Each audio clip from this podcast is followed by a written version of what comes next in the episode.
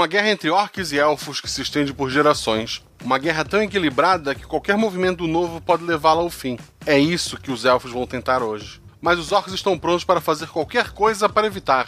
Ou quase qualquer coisa. Episódio de hoje: As Princesas Orquisas. Com as madrinhas Mel, lá do Nossa Poesia e do Projeto Drama. Com a Ana, que também é do Projeto Drama. E com a Fran, que por enquanto não tem projeto, vou dizer que é só da RP Guacha. O Realidades Paralelas do Guaxinim usa o sistema Guaxinins e Gambiarras. Nele, cada jogador possui apenas um único atributo, que vai de 2 a 5. Quanto maior o atributo, mais atlético é o personagem. Quanto menor, mais inteligente e carismático. Sempre que o jogador faz algo com uma chance de errar, joga dois dados. E precisa tirar seu atributo ou menos para ataques e ações físicas, e seu atributo ou mais para ações intelectuais ou sociais. Se a jogada for fácil ou tiver algum auxílio, joga-se um dado a mais. Se a jogada for difícil, rola-se um dado a menos. Eu sou o Gilles e sou padrinho da RP Guache porque quero que este projeto continue crescendo e porque gosto demais de fazer parte da taberna.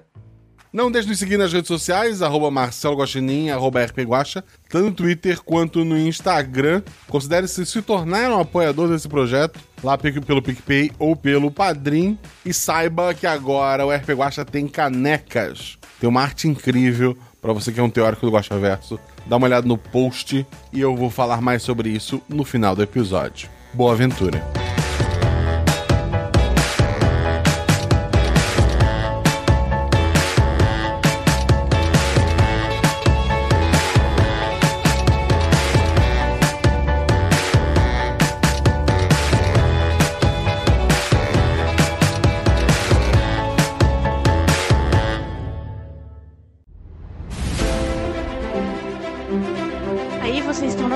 Taverna. Rola os dados. Bola de fogo! Chama o. Chama o clérigo! Se eu morri. Hora iniciativa. Então, não tem armadilha. Podemos ir.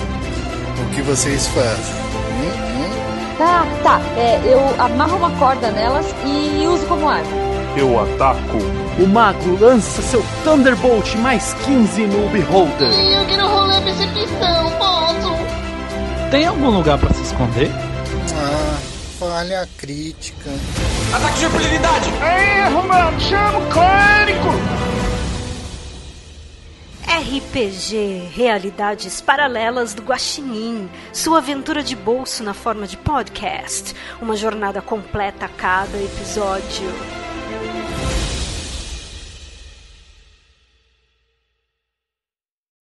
Contam as lendas que milênios atrás, quando a magia se espalhou pelo mundo, existiu um povo que desenvolveu alergia a essa magia e acabou ficando deformado.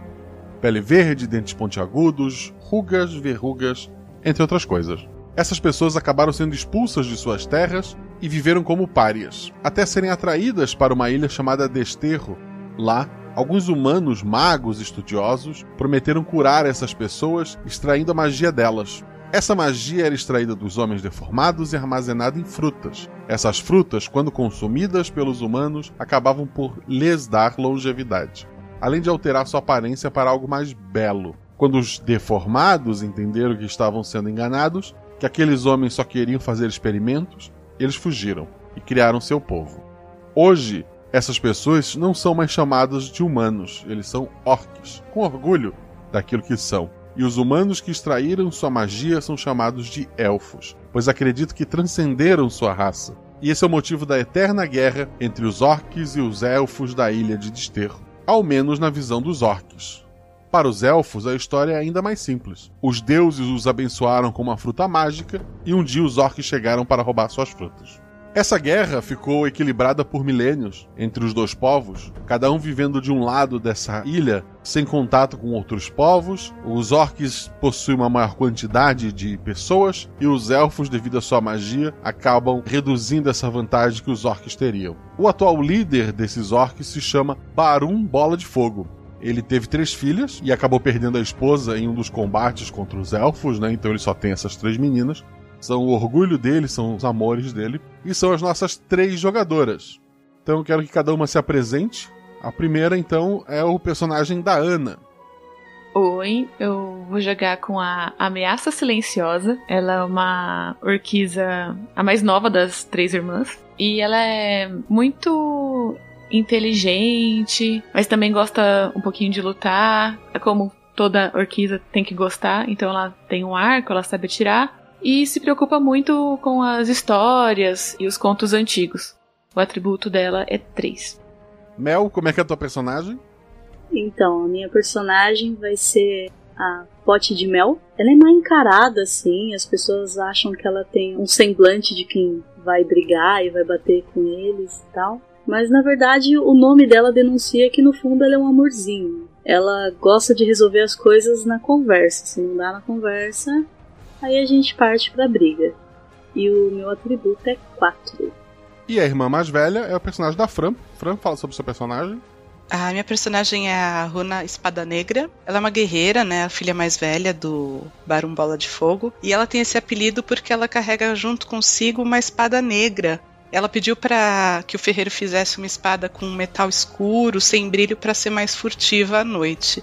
E ela tem cabelos escuros, ela usa ele bem curtinho para não atrapalhar nas batalhas. Ela é bastante forte, corpulenta, mas ela não é lá muito inteligente. Apesar dela ser muito séria, as irmãs dela sempre fazem ela rir e o atributo dela é 5. O Barum essa manhã acordou mais cedo, foi até uma das torres de vigias que ficam próximas ao mar e ele pediu para os seus auxiliares, ele tem uma barraca muito grande, né? ele não tem um castelo, a maior barraca de todas ali é da família dele. Ele pediu para que as pessoas que servem lá as meninas, que quando elas acordassem, elas fizessem o desjejum e o encontrassem nessa torre de observação, porque ele queria falar com elas. Tá, recebendo essa ordem, se tiver alguma dormindo ainda, já saio acordando. Tipo assim, pote de mel. Pote de mel. O pai quer falar com a gente lá na torre. Pote de mel.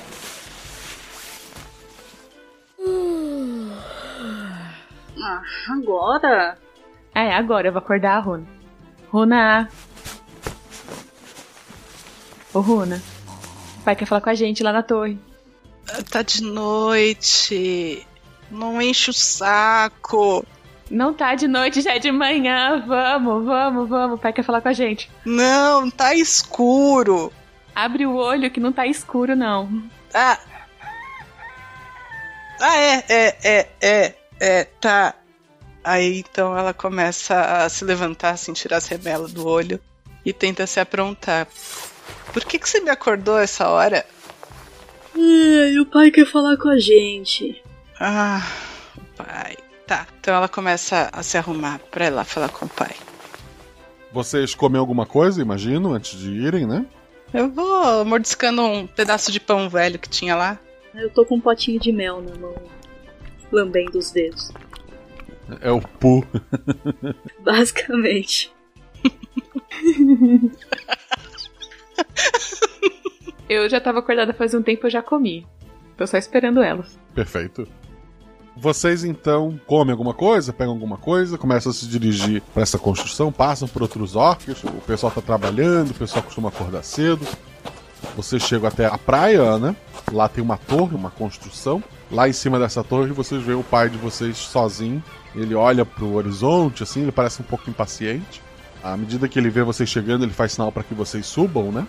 Ó, ó a cara dele, ó. É aquela cara que ele faz quando ele tá sem paciência. Acho que é bom a gente ir logo. A culpa foi sua que demorou para acordar. E eu tava acordada? Quem disse que eu tava dormindo? A testa dela tá, tá com três linhas de expressão. Vambora, vamos logo.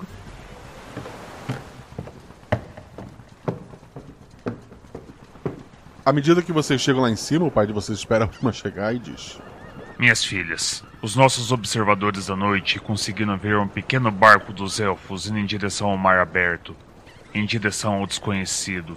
Eles nunca fizeram isso. O que acham que pode estar acontecendo? Eles fugiram? Ah, a terra é plana. Eles vão cair no abismo. Tá tudo certo. Como assim eles fugiram, pai? Ah, não sei se eles fugiram. Eram poucos num barco não muito grande em direção ao mar. Quem é que faz isso se não tá fugindo de alguma coisa? A gente nem tava lá. Será que eles estão procurando alguma coisa valiosa e a gente não sabe? Hum. Eu não sei. Acho que seria bom vocês irem até o xamã. Vejam se ele consegue ter alguma visão, alguma pista do que esteja acontecendo. Coloquei alguns homens a reforçar um barco de pesca para que ele possa enfrentar o mar aberto. Quero estar pronto para partir assim que vocês me trouxerem mais informação. Vou reunir alguns homens e ir atrás desses elfos. Eram muitos no barco? O barco não era muito grande, cabeu no máximo uns seis. Talvez mais, já que os elfos são magrelos. Ué, eles também não comem nada para ficar daquele tamanho, aqueles paus de virar tripa. Ei, ei. Una. Oi. Una. Eu, eu. Se for seis, a gente pega os da ameaça. Seis? Eu dou conta de seis sozinha, se precisar. Ah, não. Deixa um pouco pra mim, pô. Não, não, claro. Você sempre pega todos. E, do que, que vocês estão falando? Hum, que a gente vai te proteger, irmãzinha. Agora vamos lá. Eu acredito. Ele abre um sorrisão para ti, mostrando os dentes pontiagudos. Eu aguardo o retorno de vocês. O xamã, ele é o Drau Zil Var Hela. Ele tem uma cabana mais afastada um pouco da cidade, porque ele costuma mexer com algumas ervas, incensos que atrapalham os outros orcs, mas como ele é muito necessário para a sociedade, ele é protegido, mas não mora tão perto de vocês.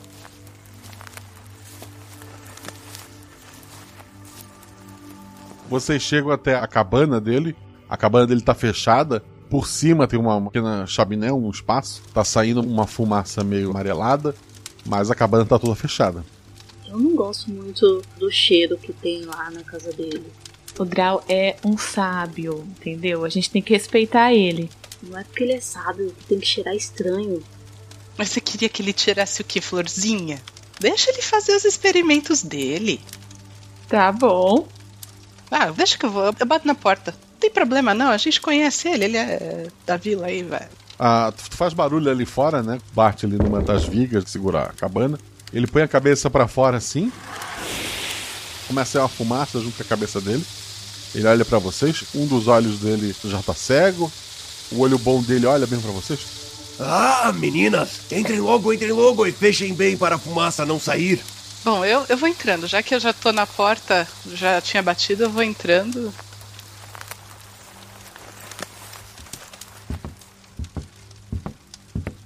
Eu vou empurrando a ameaça silenciosa na minha frente, assim. Ei, ei, não, não empurra também, tá? É, vou meio que prendendo a respiração. Não sei o que é aquela fumaça. Feche a tenda, feche a tenda. Não deixem a fumaça mágica escapar. Eu vou fechar a porta, né? Eu vou fechar direitinho, assim. A conta é a gosto, mas eu vou fechar. Meninas, vocês precisam ver. P peraí, é, seu, seu Drauzio. Como é que eu vou ver se meu olho tá lacrimejando por causa dessa fumaça? Eu não vou conseguir ver nada, já deve estar tá tudo vermelho. Quer dizer, vocês não têm treinamento mágico, isso levaria décadas. Mas talvez por terem o sangue de sua mãe consigam ter um pequeno vislumbre do que eu vi. Respirem fundo. O Dran é muito sábio, eu vou fazer o que ele manda. Dei aquela fungada. Pode de mel, ela viu que a ameaça silenciosa fez e ela não quer parecer covarde, então ela vai fazer também. A Runa tá tentando limpar os olhos que estão lacrimejando já, mas tá respirando normal. Ameaça silenciosa, pote de mel e a própria Rona. Vocês, no momento, estão com aquela fumaça amarela, não estão enxergando nada.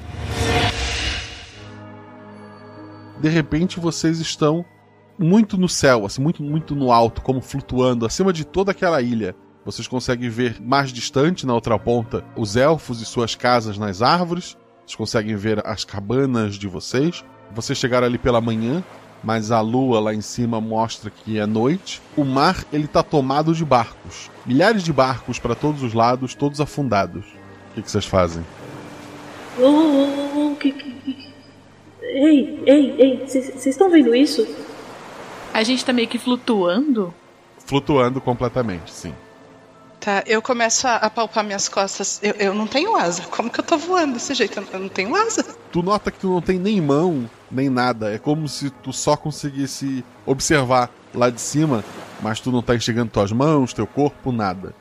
A ameaça é muito curiosa. Quero tentar me aproximar de alguma coisa. Nossa, será que dá pra ver o papai na torre aqui? Mas o que, que são aqueles barcos? Quer olhar os barcos ou a, a torre? Os barcos. Rola dois dados. Eu tirei 3 e 2. 3 é o teu atributo, né? Então é um acerto crítico. Todos os barcos que tu vê pelo mar são todos o mesmo barco que o pai de vocês mandou adaptar. É como se fossem várias versões do mesmo barco. Tu nota, tu tirou um acerto crítico, que nesse barco tem orcos mortos, ou afogados, ou parece que foram atacados, em vários desses barcos. Tem um barco, inclusive, que tem vocês três e o pai de vocês, os quatro caídos. Tem um barco que tem só o pai de vocês e alguns soldados. Começa a ver uma infinidade de possibilidades daquele barco, com grupos diferentes dentro dele, e todos resultam na morte, menos um. Tu vê um barco mais inteiro, mais distante, que é o único barco que conseguiu fazer a travessia, que é o único barco que conseguiu se afastar da ilha. E naquele barco só tem três pessoas. Vocês. Tem mais alguma coisa diferente nesse barco ou é só isso que muda? É a tripulação? É o que muda. Tu vê que a única versão que não afundou é a que vocês três estão sozinhos no barco. Gente, vocês estão reparando nos barcos? É todo mundo morto e o único que tá inteiro é aquele ali, que só tem nós três. Ei, ameaça, você acordou a gente mesmo? Eu acho que a gente tá dormindo. É isso, a gente tá dormindo. Daqui a pouco a ameaça silenciosa vem acordar a gente. Ô, gente, eu tô preocupada. Se eu tenho que acordar vocês, quem que vai me acordar? Mas vocês querem acordar, é isso? Falei pra ela acordar. Acorda! Acorda! Mas tu quer acordar? Eu quero. A minha silenciosa quer acordar? Não, eu quero olhar a praia, como é que tá antes. Tá. A Runa? Não, eu tava dormindo, já me acordaram, eu quero continuar dormindo. Só eu acordei. É isso aí. Vocês ficam aí na loucura. Eu tô achando divertidíssimo ficar voando por aí. Eu tô olhando as coisas, mas nada com um foco muito específico. Vocês, na verdade, não conseguem se mover, né? Vocês conseguem mover o foco do que vocês estão olhando, mas vocês não conseguem sair dali, né? É, embora vocês, por exemplo, quando quiseram ver o barco que estava muito distante, vocês conseguiram ver detalhes desse barco que não veriam normalmente com a sua visão. Mas é como se tu estivesse num ponto só, podendo olhar 360, né? E dando zooms para todos os lados. Não, superpoder maravilhoso. Eu tô achando divertidíssimo. Eu tô meio perturbada, eu gosto de ver meu corpo. Eu quero acordar. Tu já não tá mais ali, pote de mel, mas depois eu explico o que aconteceu contigo. Eu vou tentar ver a torre, já que a gente tinha vindo da torre. Vou dar um zoom na torre. A torre, ela tá com um soldado lá, observando, né?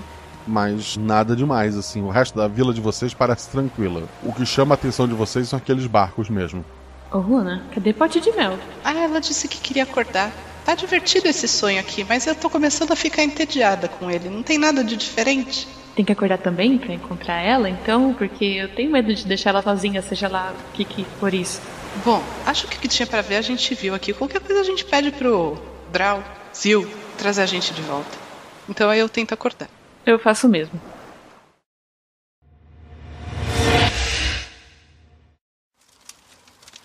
Pote de mel, tu acordou antes naquela cabana tomada pela fumaça amarela. Tu vê as tuas duas irmãs, elas estão de joelhos, parece que todas vocês três caíram de joelhos ali. As duas estão com o olho vidrado assim, a fumaça parece não mais incomodar os olhos dela. O xamã ele tá em pé assim, olhando com o seu único olho que funciona regalado para vocês, e ele fala: Vocês conseguiram ver alguma coisa, meninas?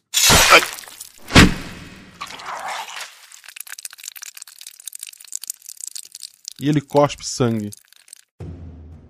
Tu vê por trás dele um elfo muito alto, muito magro. Ele é mais alto e magro que todo elfo que tu já tenha visto. Ele tem uma adaga na mão. Ele acabou de matar o xamã de vocês e ele vai para cima de ti. Qual é a tua ação? Eu vou pra cima dele. Ele acabou de matar o xamã, eu vou pra cima dele. Na mão mesmo. Dois dados. Nossa, começou. Quanto é que tu tirou? Eu tirei 6 e 6. Tu vai para cima do elfo e ele com um movimento rápido, ele corta a tua garganta e tu cai. A ameaça silenciosa e a runa, vocês acordam vendo a irmã de vocês e o Draw caídos assim, A irmã de vocês ainda tá tentando levar a mão ao pescoço, tentando destacar o sangue, mas parece que não vai ser útil aquilo ali. Ação. Eu saco a espada e vou para cima do elfo, com ódio no coração. Dois dados. Eu tirei 5 e 5. O meu atributo é 5. Quer descrever como é que tu matou esse elfo? Foi uma cortada só e a cabeça dele saiu rolando. A cabeça dele sai rolando, então o corpo parece demorar um tempo maior para cair. A cabeça, mesmo no chão, ela gargalha por um tempo antes de finalmente parar de produzir qualquer som. Lá fora, barulhos de combate, gritos. Parece que tá tendo um combate gigantesco lá fora. Eu vou sair, porque precisa uh, combater, mas antes disso falo. Uh, ameaça silenciosa, cuida da nossa irmã. Sim, a primeira coisa que eu vou fazer é sair correndo e tentar ajudar a pote de mel a estancar o sangue. A Runa chega lá fora, tu olha para um lado da cidade voltado para os elfos, né, a parte mais fortificada da cidade. Os elfos estão derrubando os portões, os orcs estão ali lutando, mas não estão todos. Tu olha em direção ao mar e no mar tem vários barcos. Não como aqueles que vocês viram quando estavam voando. São barcos gigantescos, barcos de guerra. Nesses barcos tem aqueles que nas histórias são chamados de humanos, pessoas com a pele bronzeada, o cabelo enrolado, que não é muito comum entre os elfos, né? Eles definitivamente não parecem elfos, embora lembrem mais elfos do que orcos. Esse povo com uma espada diferente, curva, muitos deles estão atacando vocês pelo mar. Estão pressionando pelos dois lados a vila de vocês e tu vê todos os orcs perecendo. Teu pai luta contra três desses homens, mas ele acaba batido. Tu vê flechas voando para todos os lados, até que algumas flechas começam a te atingir ali. Tu tenta fazer alguma coisa, tu tenta lutar, mas tudo vai ficando escuro, tu cai. A ameaça silenciosa rola dois dados. Eu tirei dois e dois.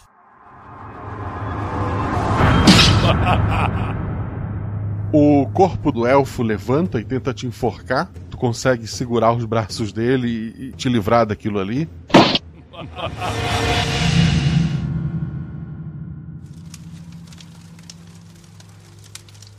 Então tu nota que aquilo não parece muito real e vocês três vão acordando. O Draw tá lá olhando para vocês. Meninas, vocês viram alguma coisa? Eu já acordo tirando a espada pronta para atacar qualquer coisa que chegue perto. Primeira coisa que eu vou fazer é tipo olhar atrás dele. A pote de mel tá com a mão no pescoço, assim, tipo. Eu, eu morri. Você viu a sua morte? Isso é terrível! Eu vi a sua também. Isso é ainda mais terrível! Como eu morri? Um elfo enfiou uma daga nas suas costas e aí ele cortou meu pescoço. Eu não gostei desse negócio. Essas imagens não mostram o futuro. Elas mostram futuros possíveis e tentam nos ensinar a melhorar isso.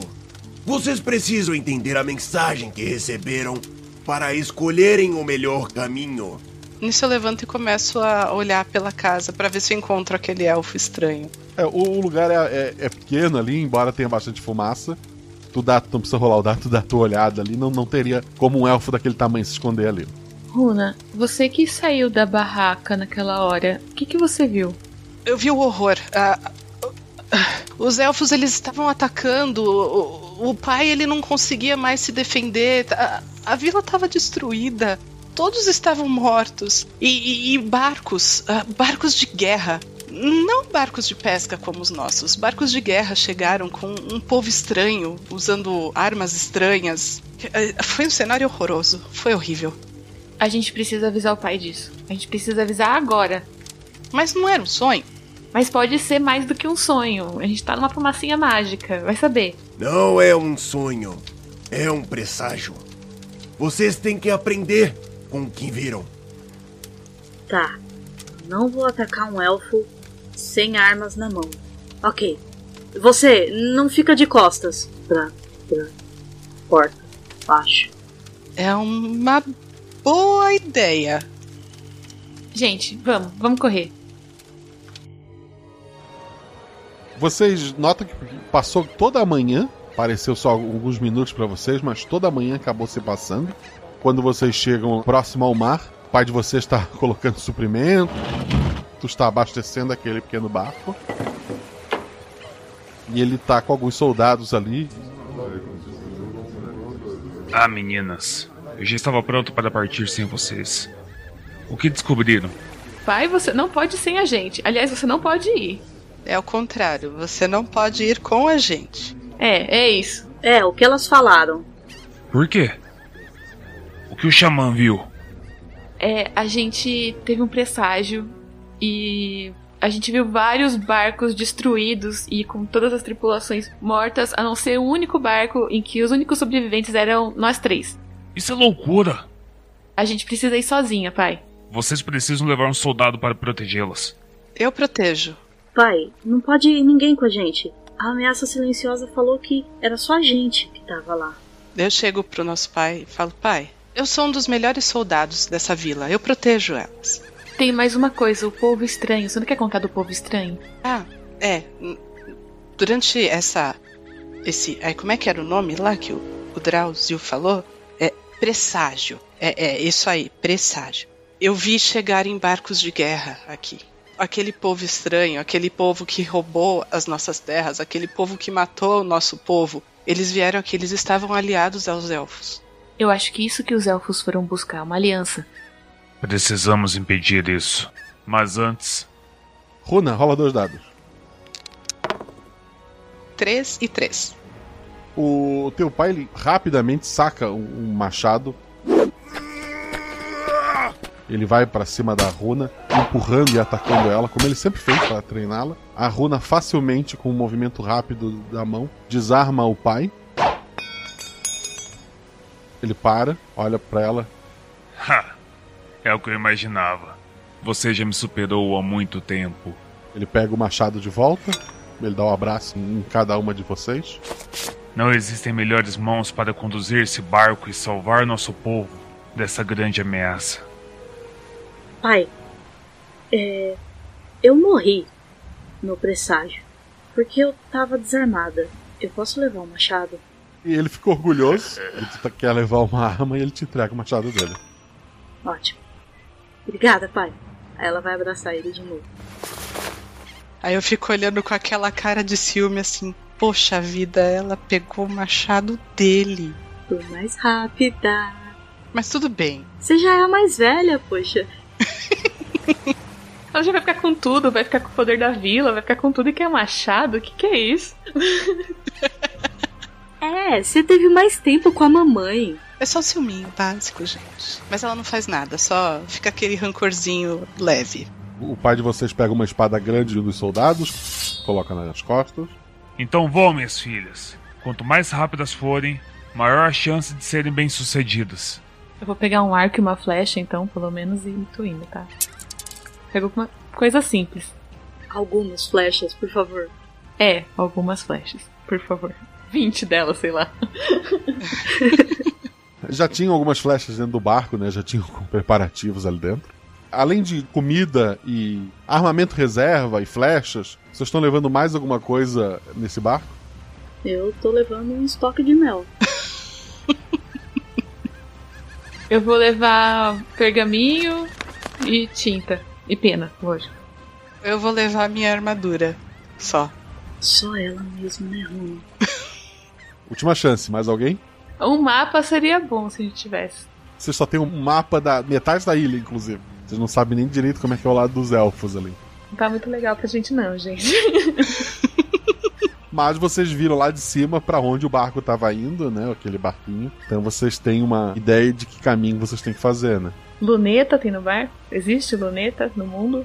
Existe no mundo, mas os orcs não têm. Tá, tudo bem.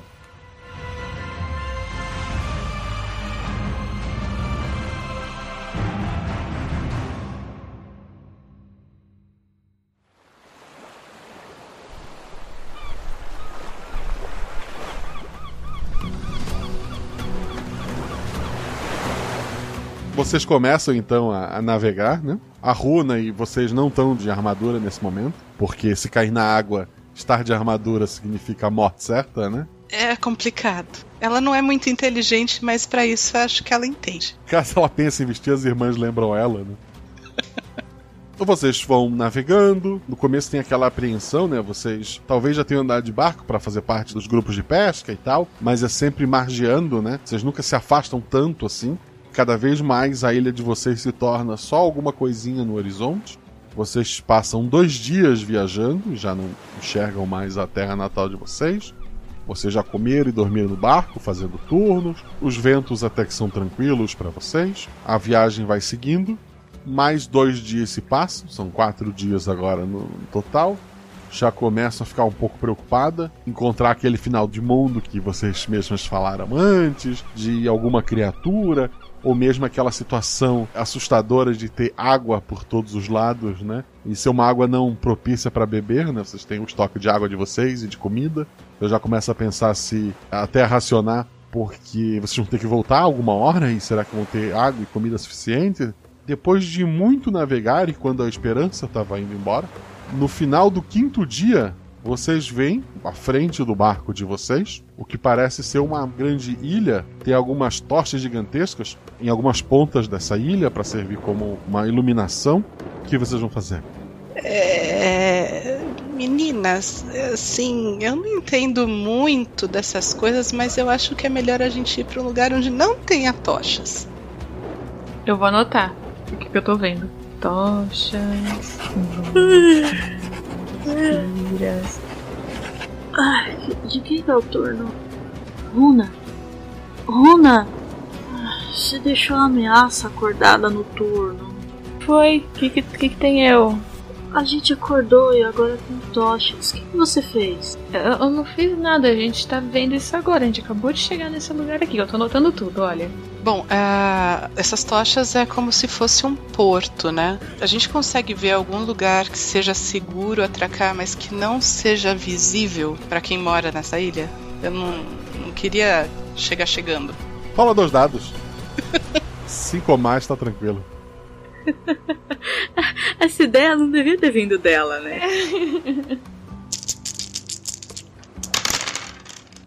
Eu tirei 3 e 1. Duas falhas, tu não consegue ver um lugar que não tenha construção. Nem tanto é culpa tua, a ilha parece estar bem construída ali na parte próxima ao mar. Até teria alguns locais que tu poderia atracar sem ser visto, mas tu não tá enxergando eles nesse momento. Talvez pela noite. Mas enquanto vocês estão pensando, a vela estava abaixada, o barco está se aproximando. Uma gaivota segurando na boca um colar de flores. Ela pousa no barco de vocês. Ela move a cabeça assim meio estranha de lado. Ela chegou com um olhar até inteligente e agora ela tá com um olhar meio confuso para vocês. Ela solta o colar de flores e continua empoleiradinha na ponta do barco.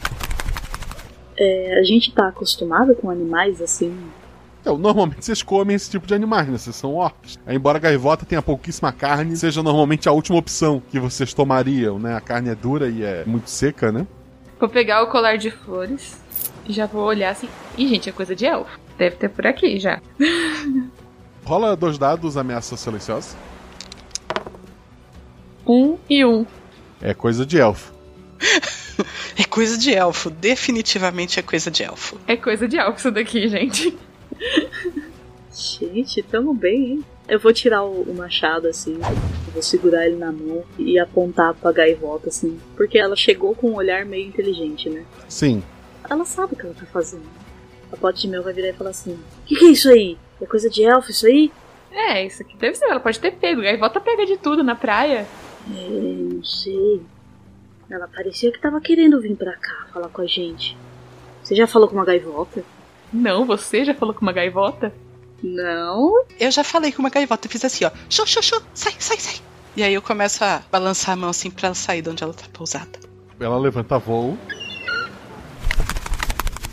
A vela de vocês continua baixada, vocês estão bem mais próximos da ilha agora. O porto tem algumas pessoas já olhando o barco de vocês se aproximar. A gaivota voa até o ombro de uma dessas pessoas, ele dá alguma coisa, né? Tá muito longe para saber o que é, pra gaivota comer. E o pessoal lá, alguns acenam para vocês, eles apontam o lado ali do pier que tá vazio, né? Pra uma vaga, né? Apontando para vocês. E não parecem ser elfos, parece ser. A runa identifica como aqueles humanos de pele bronzeada, né? Eu conto para elas. Meninas, meninas, esses caras, eles têm a mesma aparência daqueles homens com navios de guerra que eu vi naquela, como é que era o nome mesmo? Previsão? Não, não era previsão. Premonição. Presságio. Ah, presságio, é, é. Então, eles têm a mesma aparência daqueles caras que eu vi. É, os, os elfos podem estar tentando convencer eles de se unir contra a gente. Mas se a gente for, for lá e fazer cara de mal e bater neles, aí eles não vão. Nossa, isso é uma ideia muito interessante. Eu ia falar justamente o contrário. Aí eu dou aquela risada assim, sorriso largo, cara de mal, eu tenho. A pote de mel começa a bagunçar o cabelo dela, assim, pra ficar mais desgrenhado, mais assustador. Gente, aí a gente vai convencer eles de se unir aos elfos contra a gente, né? Se a gente for lá e, tipo, tentar uma aproximação pacífica. Hã? Hã? Aí eles ajudam a gente contra os elfos. Você é um gênio, ameaça silenciosa. É, é uma possibilidade. A pote de mel começou a arrumar o cabelo de novo. Quantos são que tem no porto? Umas 30 pessoas. Acho que é melhor tentar seguir o plano da ameaça silenciosa, porque se fossem uns 6, 7, eu sei que eu dava conta, mas 30 eu acho um pouquinho mais complicado. Tá, então quando a gente chega lá, a gente fala: viemos em paz, leve-me ao seu líder. E aí a gente conversa com ele. Tá. À medida que o barco de vocês se aproxima, um homem ele vai para a beirada do pier e ele grita para vocês: Pipipi, popopó. Popopó, pipipi? Pipipi, popopó. Eu vou repetir, tipo, eu vou olhar para ele: pipipi, popopó. É, a pronúncia sai completamente diferente, né? Na verdade, ele falou outras palavras, tu simplesmente não entende o idioma dele. Ele enrola a mão numa corda que tá presa numa espécie de guindaste improvisado, né? Com hidráulica ali. Ele aponta para ele e aponta pro barco de vocês. Acho que ele quer que a gente jogue a corda para ele, para ele poder puxar o barco. Talvez. Tá, eu, eu jogo uma corda para ele, para tentar atracar o barco. É, ele olha a corda cair assim perto, alguns homens pegam. Ele dá de ombros, ele se segura na corda que ele tá, ele se joga pra frente, se joga para trás, até que ele pula na lateral do barco de vocês.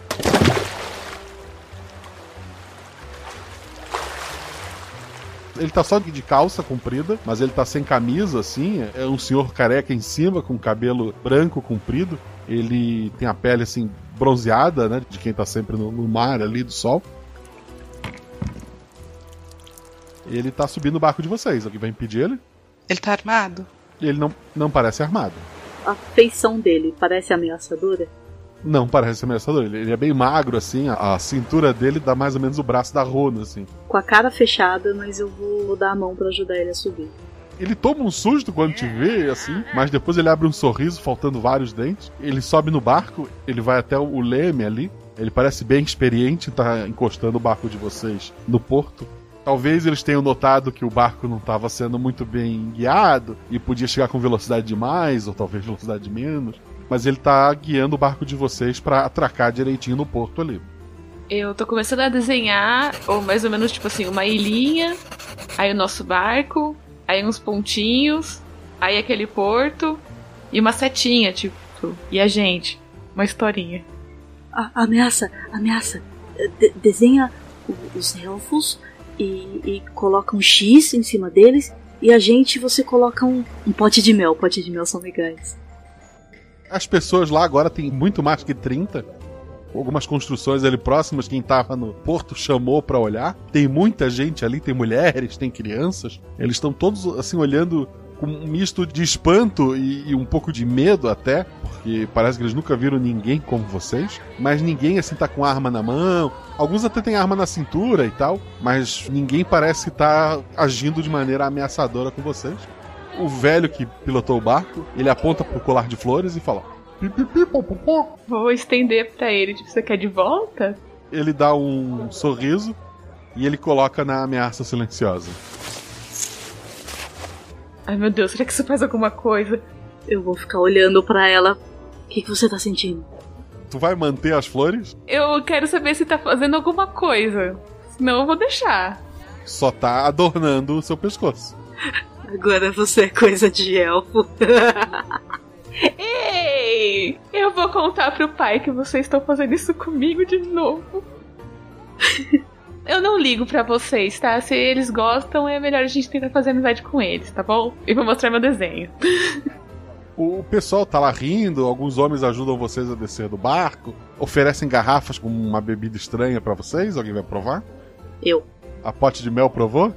A pote de mel é inconsequente, né? Quero.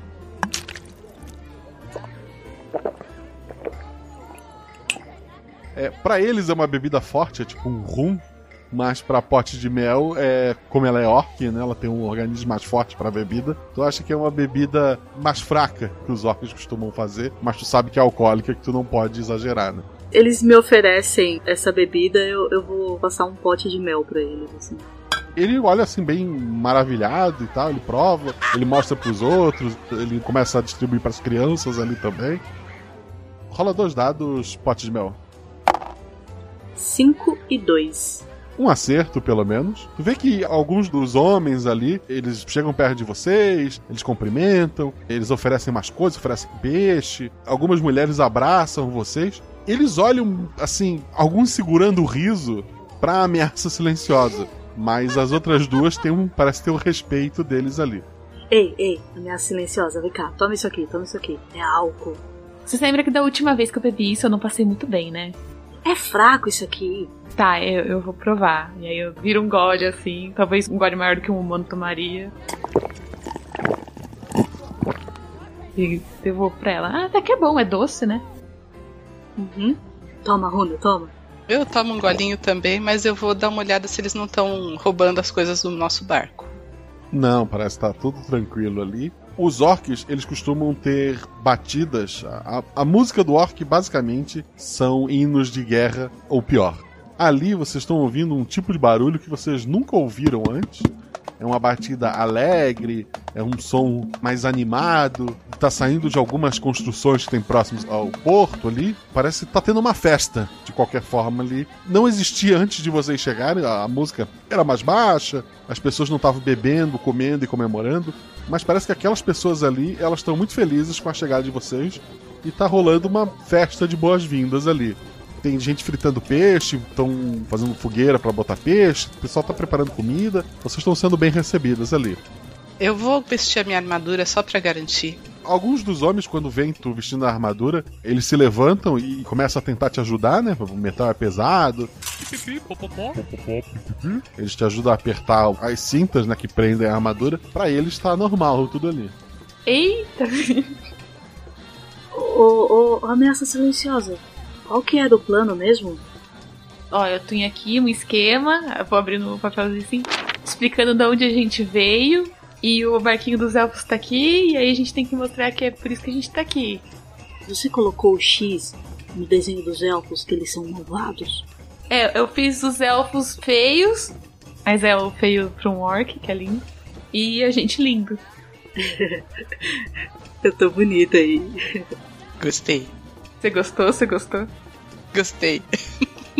Vocês estão ali conversando, estão comendo comida quente, né? Porque por estar num barco, vocês só comeram comida em conserva durante esses cinco dias, né? Não tem como fazer uma fogueira no barquinho de vocês, que é um barco pequeno. Vocês estão ali rindo, pensando o próximo passo, até que a música para.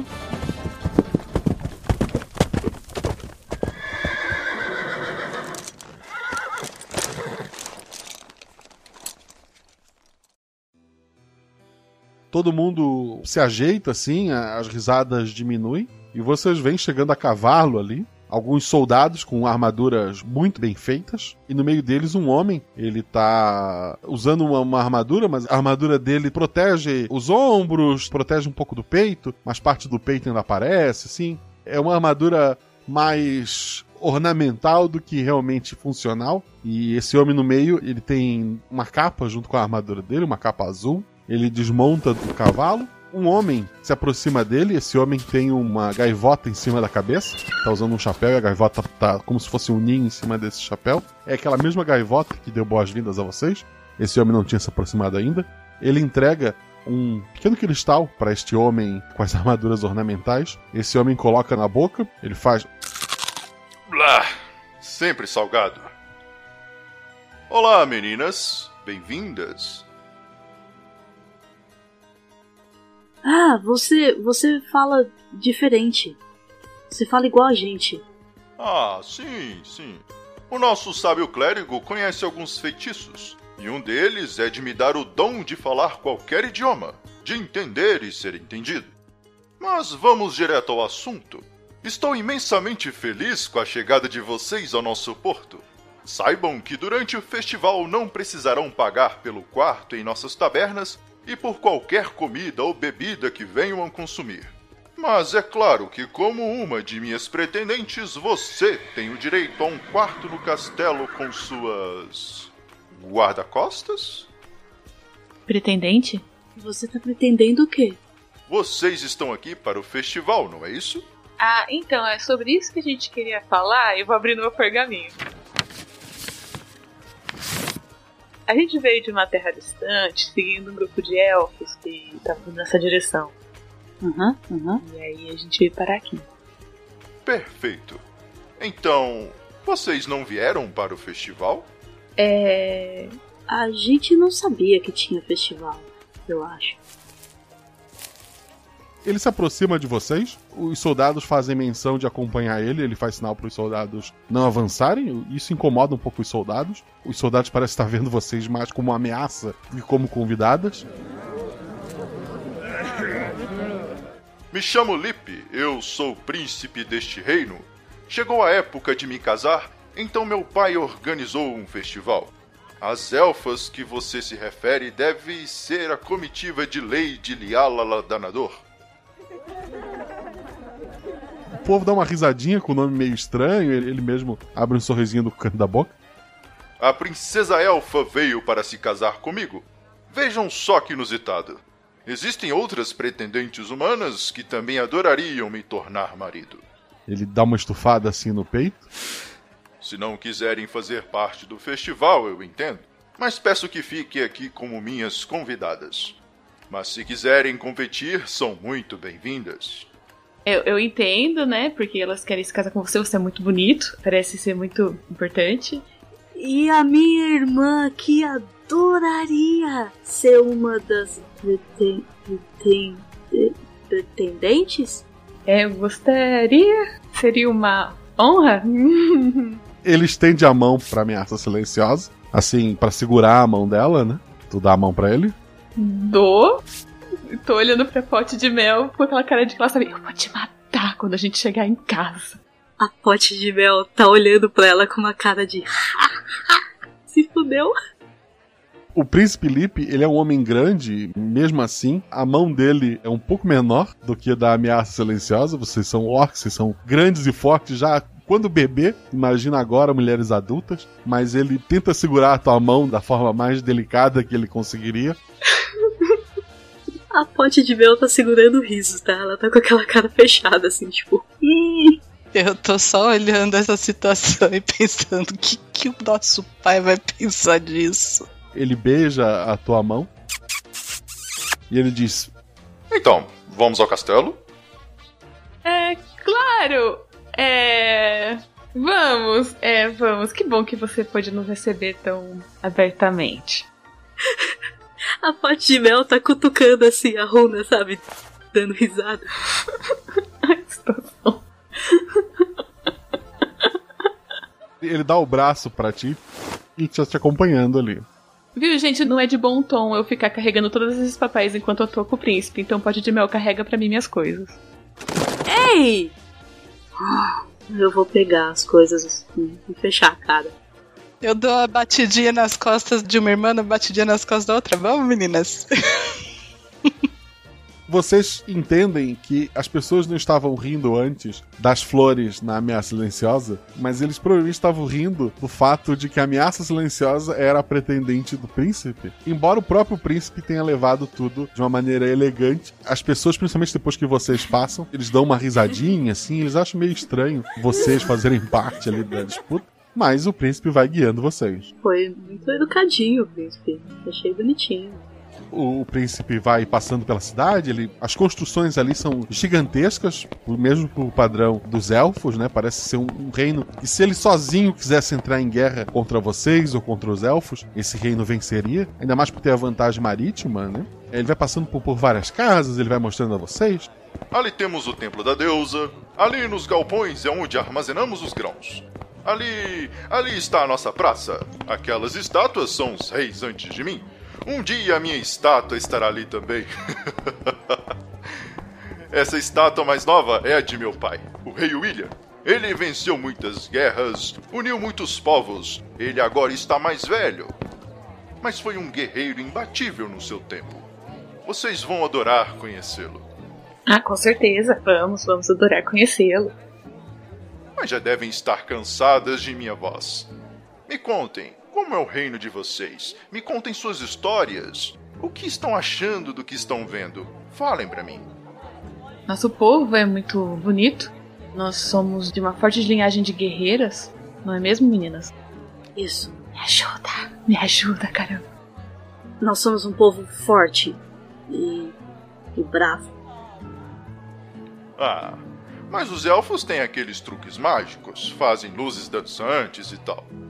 É que eles usam magia de uma maneira meio supérflua, né? Nosso povo tem uma visão mais conservadora da magia. A gente usa não para apresentações ou coisas assim. Somos um povo guerreiro. Um de nós dá conta de seis daqueles elfos. É. Aliás, Príncipe Lip, é, nós não nos apresentamos. Essa é minha irmã mais velha, Runa Espada Negra, uma das melhores guerreiras da nossa tribo. Eu sou a pote de mel. E a pretendente é a nossa irmã mais nova, a ameaça silenciosa. Nosso povo é um povo guerreiro, não um povo que engana os outros. Nós temos honra, o principal. Todos nós somos muito honrados. A honra sempre em primeiro lugar. Que vergonhoso. Eu os estava tratando como serviçais. M mil perdões. Não imaginei que fossem irmãos. Ele faz sinal para os guardas? Guardas, Carreguem as coisas dessas damas. Eu vou entregar os papéis da ameaça silenciosa e vou ficar só com meu machado.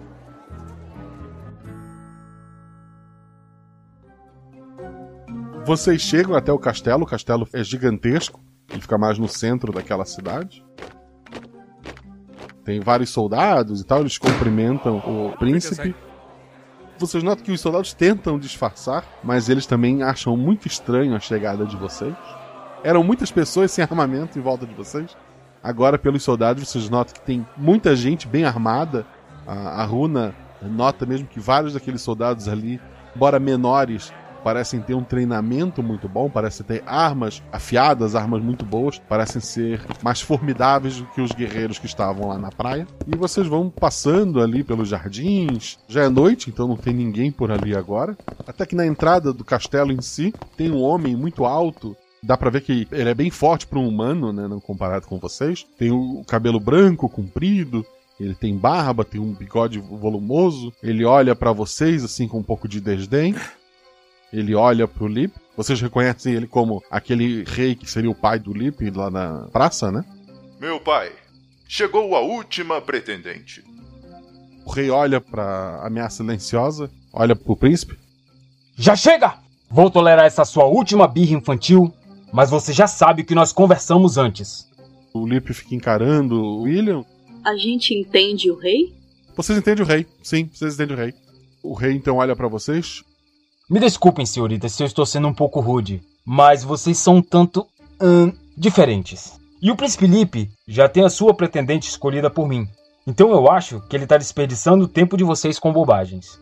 Mas estamos num festival e são convidadas do meu filho.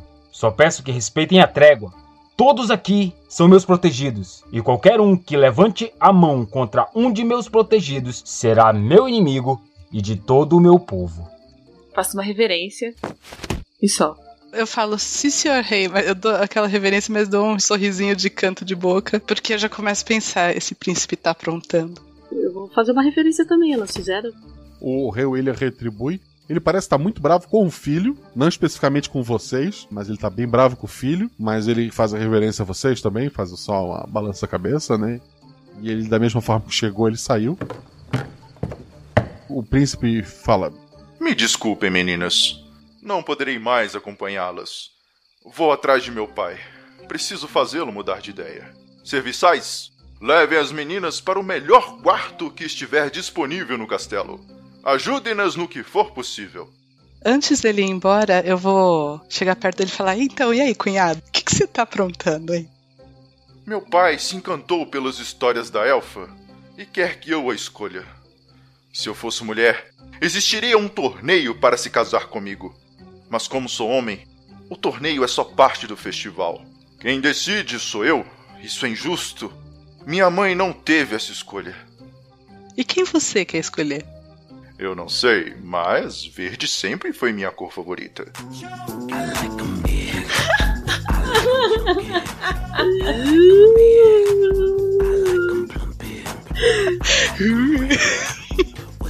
Ei, ameaça, ele gostou de você. Mas também, né? A outra opção dele é uma elfa. Uh. Porque você tem como uma orca ficar de verde pra vermelha, ela ficou, entendeu? Ficou um verde mais escuro. assim. Ah, não é assim. Ele é bem apessoado. Vocês não estão entendendo a gravidade disso. Se ele casar com a elfa, a gente se ferra porque o reino dele se volta contra a gente. E se eu casar com ele, eu casei com ele. Entendeu? Tô desesperado. Ei! Eu abraço as duas irmãs e vou levando elas até o quarto e rindo da situação.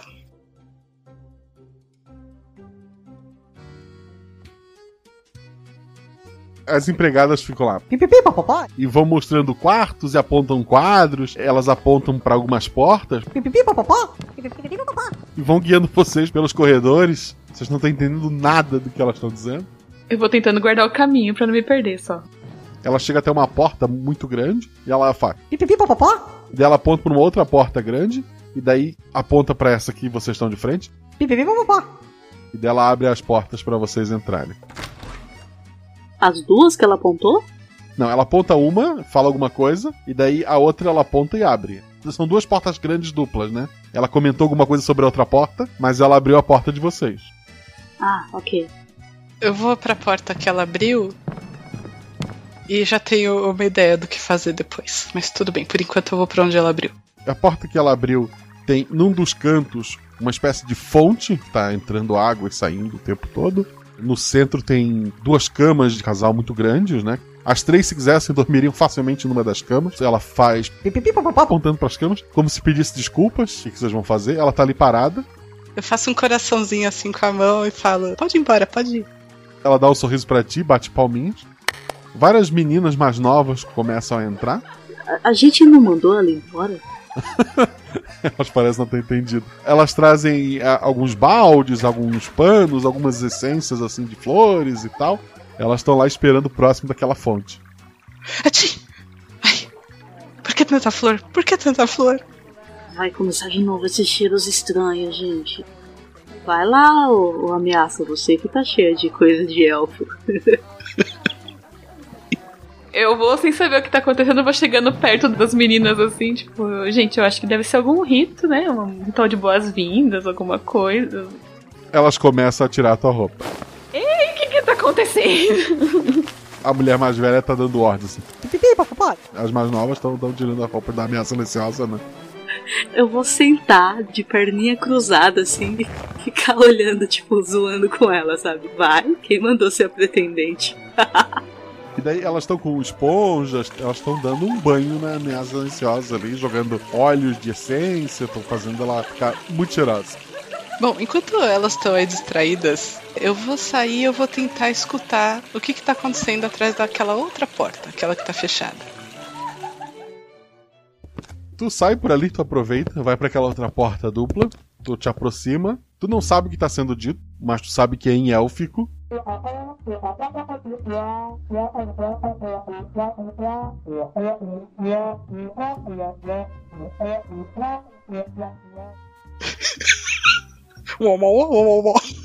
Adorei que os humanos falam pipipi popopó, os elfos são a turma do Charlie Brown lá. A professora Charlie Brown, isso mesmo, essa é a inspiração. Bom, então eu volto lá pro quarto. Rindo ainda da minha silenciosa, aí eu chego do lado da pote de mel e eu falo: Ô, oh, vem cá. No quarto do lado acho que tá a concorrência. A gente não pode bater neles, né? Não. Mas se eles baterem na gente. Aí a gente mata eles. é um jeito. Gente, por favor, hein? Eles não estão entendendo o que a gente tá falando mesmo. É o seguinte: existe um jeito da gente livrar a minha silenciosa desse casamento. Se os elfos atacarem a gente antes, eles vão ganhar o um inimigo. Faz muito sentido. Mas quem garante que ela não quer casar? Olha lá, ó, tomando banho. Me respeita, eu tô sendo uma arma diplomática. Vocês dois estão ali conversando, depois quando as meninas começam a se retirar dali. A ameaça silenciosa, inclusive, tá vestidinho para dormir. Uma camisola, né? Arrumar na camisola para ela. Tem pendurada na porta, assim, uma arara, né? Um espaço, assim, pra pendurar alguns vestidos. Tem alguns vestidos muito grandes ali. Parece que foram costurados ali, aumentados de última hora. Mas tem algumas opções de vestidos ali. As mulheres fecham a porta. A mulher mais velha olha para vocês, ela dá um sorriso pra ameaça silenciosa e ela fala: Pipipi, papapá. E sai. Eu vou e fecho a porta do quarto rindo, rindo, rindo. Eu não achei que essa aventura ia ser tão divertida. A gente veio aqui pra ver a ameaça silenciosa. Casar! Se dá mal. Oh, me respeita, poxa. Eu tô fazendo isso daqui pelo bem do nosso reino. Olha o jeito que eu tô. Olha esse tecidinho. Imagina se alguém me ataca usando isso daqui, eu não duro dois segundos. Ameaça silenciosa. Você não dura dois segundos, mas nem se você não tivesse com isso aí. Olha, pelo menos eu tenho um nome maneiro, tá? Eu não chamo pote de mel. Ei! pote de mel, tudo bem, né? E ela fica rindo, lembrando do nome verdadeiro da pote de mel. Não é pra você falar pra ninguém. Vocês vão dormir, vão fazer turno de guarda? O que vocês pretendem fazer? Eu vou até a fonte pra, pra cheirar a água e depois eu vou cheirar a ameaça silenciosa, tipo. É, a água ali ela acaba sendo corrente, então o cheiro na água lá não tá tão forte, mas tá com cheiro de flores. Ah, que nojo. Mas vai que seu futuro marido gosta, né? É melhor agradar.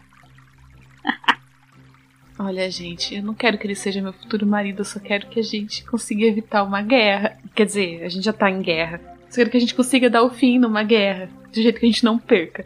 Ó, oh, mas o que a Runa falou é verdade. A gente não pode deixar ele casar com a Elfa. É, isso é a única coisa que a gente tem que garantir que não aconteça.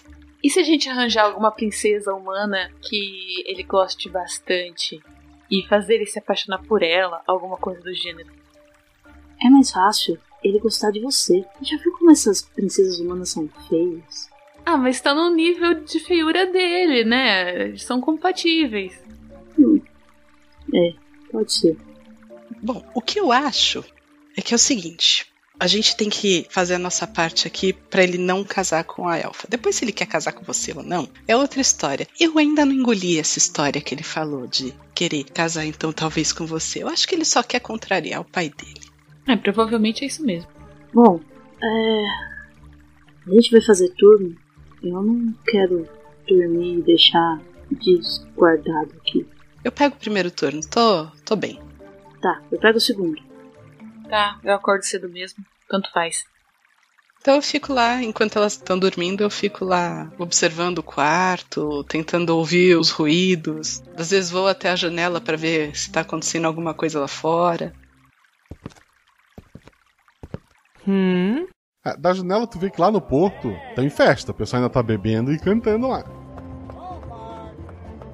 Fora isso, a noite passa de maneira tranquila. Em algum momento tu dorme, né? E chama outra pessoa. Troco com uma das irmãs. Mas é fato que, quando amanhece, a ameaça silenciosa ela acorda mais cedo mesmo, né? Ela já estava acordando ali, tentando assimilar tudo que aconteceu no dia anterior. E antes que as irmãs acordem, aquela mesma mulher de ontem, ela entra Pipipi, papapá. e abre a janela, deixa o sol entrar ali. Ela começa a olhar alguns vestidos, ela aponta, mostra um verde, um azul. É, o azul é melhor porque o verde já é muito da cor da minha pele, fica muito uma coisa só, né? Não ia ficar bom. Muito monocromático. Eu tenho que me destacar, vou de azul. Ela coloca o verde de volta, ela pega o azul e começa a ajudar, se a ameaça silenciosa deixar, a vestir o, o vestido nela. Tá bom. Então, depois que tu termina de falar, ela só balança a cabeça e fecha o vestido ali, te ajuda a levantar, né? O vestido está um pouco apertado e ela vai guiando vocês, ela faz sinal para vocês seguirem ela. Eu vou armada. Eu não, não vou soltar a arma, não. Eu vou armada do lado da minha irmãzinha de vestido. A pote de mel e a runa, eu espero que estejam armadas, é o normal delas. A ameaça silenciosa está de vestido, está armada? Ah, não, eu acho que não combina. Então o arco e as flechas ficaram no quarto. Ameaça, você quer que eu leve seu arco? Ai, por favor, leva. Eu vou pôr o arco nas costas, assim. E levar junto.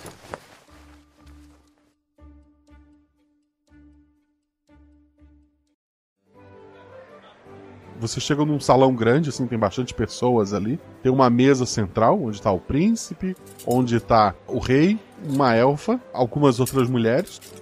A mulher que tá com vocês aponta pra ameaça silenciosa e fala. E aponta pra mesa central. E daí ela aponta para as outras duas. E aponta pra uma das mesas que ficam nos cantos do salão. Pipipi e papapá. Fazer uma reverenciazinha, olhar pra elas, tipo, ai, por favor, seja lá o que vocês forem fazer, me ajudem, tá? E vou seguindo pra mesa central. É, acho que é pra gente ir ali pro cantinho. Vou pra mesa junto com a Runa. A Runa e a Pote de Mel sentam numa mesa onde tem vários homens também armadurados, com espadas. Algumas das armaduras ali parecem feitas de pedras preciosas e metais muito mais bonitos que resistentes. Outros não, são realmente materiais de excelente qualidade. Então tem todo tipo de guerreiro ali, desde o guerreiro fake, né, aquele que faz a pose, a guerreiros de verdade. Até pela maneira deles olharem, se olharem os talheres, vocês conseguem identificar ali entre eles aqueles que são realmente guerreiros e aqueles que estão ali simplesmente como convidados, se fingindo de durões. Eles estão armados também? Armas na cintura, sim, sim. A maioria deles está. Eles são humanos ou são elfos? Ou tem dos dois? Com vocês, vocês notam que todos ali são humanos, com exceção de três elfos na parede oposta, e eles estão encarando vocês assim, com bastante raiva. Para vocês, elfos são todos iguais, mas dois deles são realmente iguais, até na armadura que estão vestindo, são iguais o suficiente para vocês acharem que são pelo menos irmãos. E junto desses dois tem uma mulher também, uma guerreira, os três de armaduras e armas, né? E além desses três elfos, o outro elfo que tem ali é uma mulher elfa sentada na mesa central junto com a irmã de vocês. Vocês notam também assim, eles estão de pé, próximos a uma mesa perto da porta. São homens que da cintura para baixo são cavalos. É, na verdade são centauros, né? Não parece ter uma representante feminina deles, mas tem dois guerreiros centauros ali comendo e participando das festividades. Tem alguns humanos menores ali em volta, que talvez sejam raças diferentes, ou talvez só sejam humanos menores, mas vocês não conseguem ter certeza disso. Os elfos encaram vocês bastante, assim, eles não estão comendo, estão só encarando vocês, aqueles três elfos. Vocês dois farão o quê? Vocês vão comer, vão encarar de volta? Eu vou encarar eles de volta com a cara mais fechada possível, mas eu vou comer e comer olhando para eles com, com cara de mal. Assim, comer da maneira mais ameaçadora que eu conseguir. a Rona. Eu começo a perceber que ela tá fazendo isso, eu faço igualzinho. Aquela pessoa que pega o pão assim e corta com os dentes assim, né? Tipo.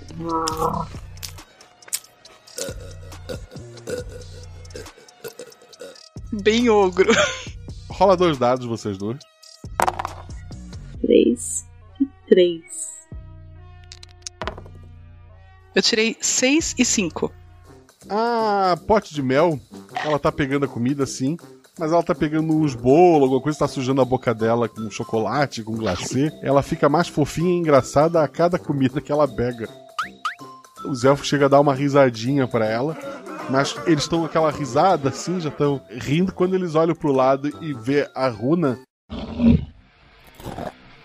Tu vê que os três assim dão meio que uma travada, engolem seco ali e começam a olhar pro prato deles. Parece que eles se lembraram que tem uma coisa para comer. Então ali eles não conseguem mais encarar vocês. A runa conseguiu assustá-los. Eu dou aquela risadinha orgulhosa de si própria. E daí tu olha pra tua irmã, ela parece bem fofinha, assim, toda sujinha, os dedos, a bochecha. Eu dou um apertãozinho assim na bochecha dela, coisinha fofa. Não faz isso, Luna. Eu tava ameaçando eles com o olhar. Eu percebi, eu vi. Você tava muito ameaçadora. É. Na mesa principal, tá o rei na ponta da mesa, do lado dele tá o filho. Do outro lado dele, a cadeira tá vazia, que seria provavelmente pra rainha, mas ela não está ali. Tem outras mulheres humanas por ali, de cabelos e cores diferentes, parecem vindas de vários reinos e tal. E numa das cadeiras de frente para ameaça silenciosa está a elfa, loira, muito alta, rosto comprido, as orelhas muito compridas. Ela come com muita delicadeza e ela olha para a ameaça silenciosa e ela diz, e tu consegue entender ela. Se eu soubesse que aceitariam qualquer coisa à mesa, não teria passado uma hora me penteando esta manhã. Vou olhar pra ela, toda penteadinha, bonitinha e. Assim, eu sei o que você tá planejando, tá bom? E eu só tô aqui porque eu não quero que isso aconteça. Nem com o meu povo, nem com o seu. Eu estou aqui para me casar com um príncipe e de brinde receber um exército gigantesco. Um exército que vai varrer o seu povo da minha ilha. Ah, meu Deus, você quer ter essa discussão aqui na mesa com toda essa gente olhando? Eu estou falando no seu idioma. Ninguém pode nos entender. Eu acho. Bem, podemos deixar essa conversa para depois. Mas por que você não aproveita enquanto tem tempo para voltar para casa e se despedir dos seus. sei lá, orcs têm conceito de família, irmãos? Minha família tá comigo onde eu tô. Tal qual animais, imagino. é, como um povo unido, sabe? Pois então a sua derrota será aqui, ao invés de em sua casa. O rei, ele levanta, ele bate numa taça. Senhoras, muito obrigado a todos os reinos que enviaram suas princesas, suas pretendentes. Sei que seria difícil para o meu filho escolher entre tão belas e talentosas mulheres. Por isso vou poupá-lo desta difícil decisão e anunciar que ele se casará com quem eu escolhi. Ele se casará com a princesa do reino élfico, a senhorita Lia Laladanador. Risadinhas tomam conta do salão por conta do nome da princesa, inclusive. E ela parece brava com isso. A pote de mel vai rir também. Vocês notam que o príncipe Lipe ele tá de cabeça baixa, assim, ele tá meio. Parece que ele não tá com aquela coragem toda que ele tava ontem. Talvez o álcool o tivesse ajudado, talvez a conversa que ele teve com o pai durante a noite o tenha amolecido. O rei então continua. Ontem tive uma longa conversa com o príncipe e ele tem algumas palavras para a princesa élfica. Vá em frente, filho. Diga a todos o que acha da sua beleza. Bem, ela. Ela, ela é comprida e sua voz tem um som melodioso. como, como uma flauta. Ela, ela me lembra uma flauta. Todo mundo fica, ó. Oh! Nossa, é... olha, eu não sei como funciona isso, mas eu acho que nem na cultura deles isso é um elogio. Vocês notam que a elfa parece ser a única pessoa satisfeita com tudo isso. O próprio rei dá uma olhada assim meio estranha pro príncipe Lip. Alguém vai falar alguma coisa? Vai fazer alguma coisa? E o torneio, gente? Não tem um torneio? O que ia acontecer? O rei olha para vocês. Então, sobre o torneio. Não! Pai, já que falei da elfa, Eu queria dizer também que outra pessoa que também me lembra um instrumento musical. A senhorita Ameaça Silenciosa me lembra um, um violão. Aí a Potinha fala assim: dá apoio! Eu vou bater palma. É! Uhul! Eu dou umas batidinhas na mesa assim. Não. Pote de mel, tens a tua irmã te dando um bônus, rola três dados. 3, 3 e 1. Tá. Vocês duas estão lá batendo palma e gritando sozinhas enquanto as pessoas olham pra vocês.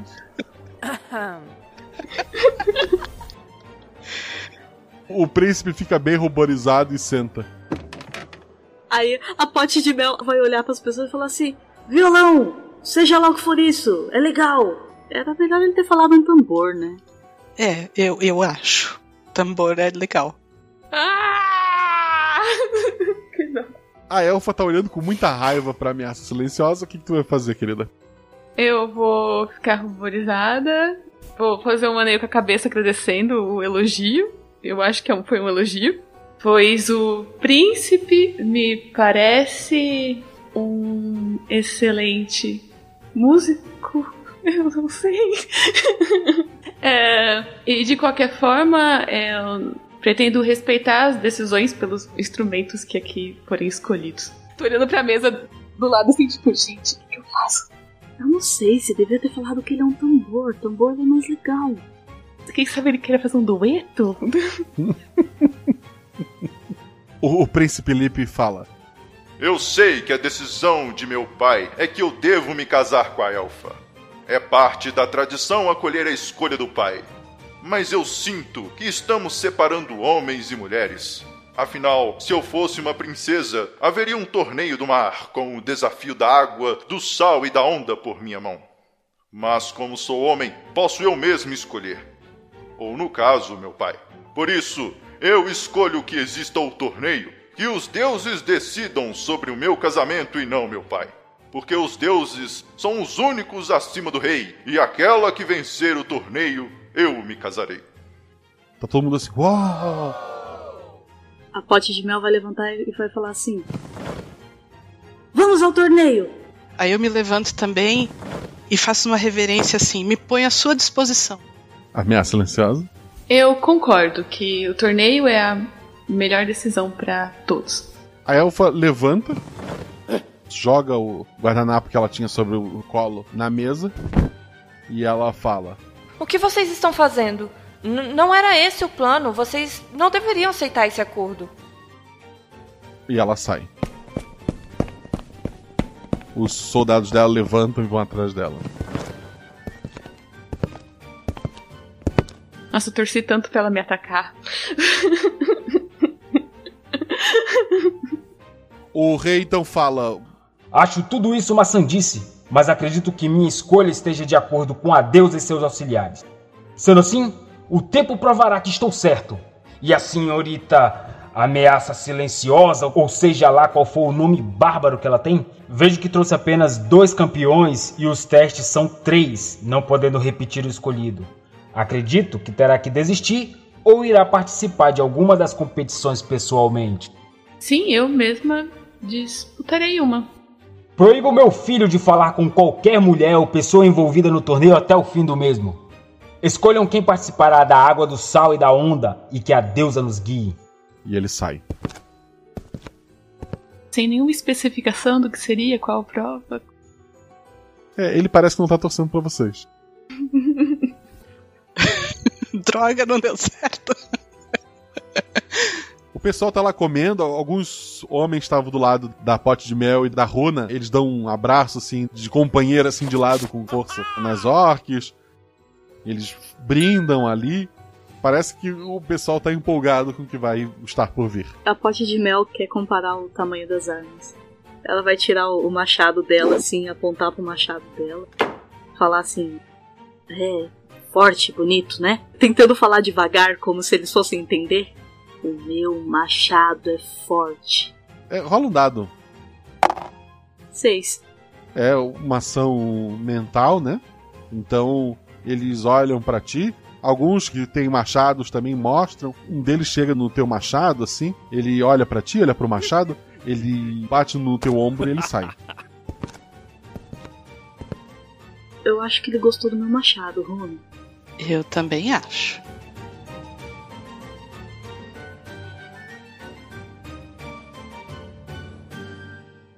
O que eu queria era entender o que, que são essas três provas. Ninguém fala a nossa língua aqui. A gente pode ir atrás do. Como ele chamou? Clérigo. É, é esse o nome? Deve ser o xamã deles. E ver se ele dá um daqueles negócio. Ah, é isso? Clérigo é xamã? Eu não sei. Pra fazer essas coisas estranhas. Ah. Pra gente colocar esse negócio estranho na boca e conseguir falar com as pessoas. Eu tô me sentindo meio estranha de não entender o que eles falam. Bom, o rei falou que a gente não pode falar com o príncipe. Ele não disse que a gente não pode falar com o xamã deles. É verdade. Vocês vão procurar ele onde? Provavelmente onde sai fumaça, né? Eu ia procurar um lugar onde sai fumaça, exatamente. Eu vou olhar para cima procurar uma gaivota. Ó, se a dona ameaça silenciosa lembrar a gente que ele tem uma gaivota, ajuda. Tá, vocês estão procurando fumaça ou gaivota? Gente, gaivota. Vamos procurar uma gaivota. Uma que tenha cara de inteligente. Ah! Verdade. Tá bom. Então vamos procurar uma gaivota. Pelo castelo, pela cidade, onde? Pela cidade. Eu acho que muito provavelmente ele não deve ficar no castelo. Talvez mais perto da praia, porque foi onde a gente encontrou ele. Gaivota, praia, faz sentido. É, vamos pra praia. Procurar uma gaivota com cara de inteligente. Mais ou menos ali pelo cais onde vocês chegaram? Isso. A gente vai olhando todo o caminho até chegar lá. Enquanto vocês vão se aproximando, vocês veem muitas pessoas no chão, assim, bêbados que dormiam por ali mesmo. E daí vocês vão indo até o cais ali. Um de vocês então rola pelo grupo. Rola três dados. Não vai ser eu, não. Rola ameaça. 4, 4 e 3, que é meu atributo. Dois acertos simples e um acerto crítico. Tu vê, deitado em alguns sacos no porto mesmo, aquele homem que deu o sal pro príncipe. Ele tá com o chapéu no rosto, sentado nesse chapéu tá a gaivota, e ele parece estar dormindo ali. Eu vou chegar bem, tipo, devagar assim, abaixado ao lado dele. Oi. Oi. E dar uma cutucadinha assim, meio de longe ainda, cutucar o braço dele. Oi. Tudo bem? Bom dia. A gaivota levanta voo. Ele tira o chapéu, ele olha pra vocês. Ah, as meninas que chegaram por último. E vocês entendem ele? Ai, você entende a gente? Sim. Pela bênção da deusa, consigo entender qualquer idioma e passar esse dom momentaneamente para as pessoas. A deusa que venero leva muito em conta o conhecimento e entender os idiomas é primordial para absorver conhecimento. Minha deusa também ama os animais e por isso tem essa gaivota como amiga, além do dom da cura e da ajuda às pessoas.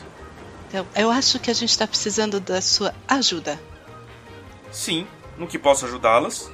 É o seguinte, como você sabe, a minha irmã aqui, ela é uma das pretendentes para casar com o príncipe, né? E a gente precisa descobrir quais são as três provas do desafio. A água, o sal e a onda. É. O que, que é isso? A água é uma corrida. Vocês vão mergulhar aqui e nadar até aquela boia. Ele aponta para uma estrutura no oceano. E voltar. O sal envolve cozinhar. E a onda é um combate. Acho que já facilitou bastante a nossa vida. Runa. Oi. A onda é sua. A onda é minha. Tá, eu vou ter que pegar o sal, é isso? É. Acho que sim. A sua comida é melhor do que a minha. Eu não sei cozinhar, gente. Uma pergunta, Messi: cozinhar é uma ação mental? Seu atributo ou mais? É mental. É, então é você mesmo. Tá, então eu vou ter que cozinhar. Vamos pensar num prato. Tenho que pensar num prato. O Clébio fala. Não. O prato e os ingredientes são avisados apenas na hora. Mas, mas, eu não conheço os pratos daqui. Onde que eu posso encontrar esse tipo de informação? Que tipo de, de preparações vocês têm? Ele olha pro céu, ele olha pro mar. Daqui a pouco começa a água. Vocês não têm tempo para isso. Tá, eu só queria é, poder entender as pessoas. Eu não posso fazer isso.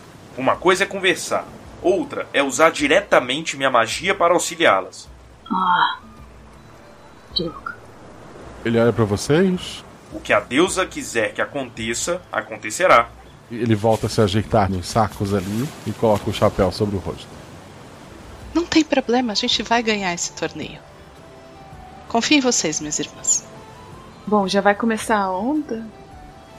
Vocês estão por ali pensando o que vão fazer. Começam a surgir algumas daquelas mulheres, todas elas acompanhadas de, de um homem do, do lado delas. Esses homens estão fazendo também alongamento e tal. Alguns estão nus, inclusive, outros estão usando pouca roupa para poder nadar. Tá, a pote de mel tá começando a fazer uns alongamentos, assim. Irmã, sua roupa, o que, que você vai fazer? Vai sem roupa. Eu não quero tirar minha roupa. Ai, vai começar com esse tipo de frescura? Mas pouca roupa, então, pouca roupa, né? É, pouca roupa. Eu acho que você tem que exibir seus músculos bonitos, você não acha, Runa? Que ela tem que exibir os músculos dela. Eu acho que é uma ótima ideia. Ah, você me paga por isso, Runa. Eu só não vou falar que a ameaça silenciosa me paga, porque ela vai ter que casar. Aí quando eu for rainha, eu vou dar ordem em vocês. O jogo vai virar. Caçula? Isso não vai mudar, irmão. Você vai continuar sendo minha irmãzinha linda que vai casar com o príncipe. A pote de mel vai tirar o máximo de roupa que der, então. Mas assim, sem ficar obscena. Dá pra ver as tatuagens dela agora, tá? Perfeito. Tu vê que a elfa veio com um dos elfos ali, um dos gêmeos, né? São dois elfos iguais e uma elfa mulher. É, Esse elfo tá se aquecendo e tal. O rei então chega e ele fala de uma maneira que todo mundo entende. Posicione-se na beirada de algum dos cais. Quando ouvirem o estouro, nadem até aquela boia. Existem algumas medalhas lá. Peguem uma delas e tragam até aqui. E a sua princesa estará apta a continuar. Tamo contigo, irmã. Vamos lá. Tá dominado, tá tudo dominado. Pote de mel, tu tá lá na ponta, né? Do pier. O rei ele, ele acende um pequeno pavio.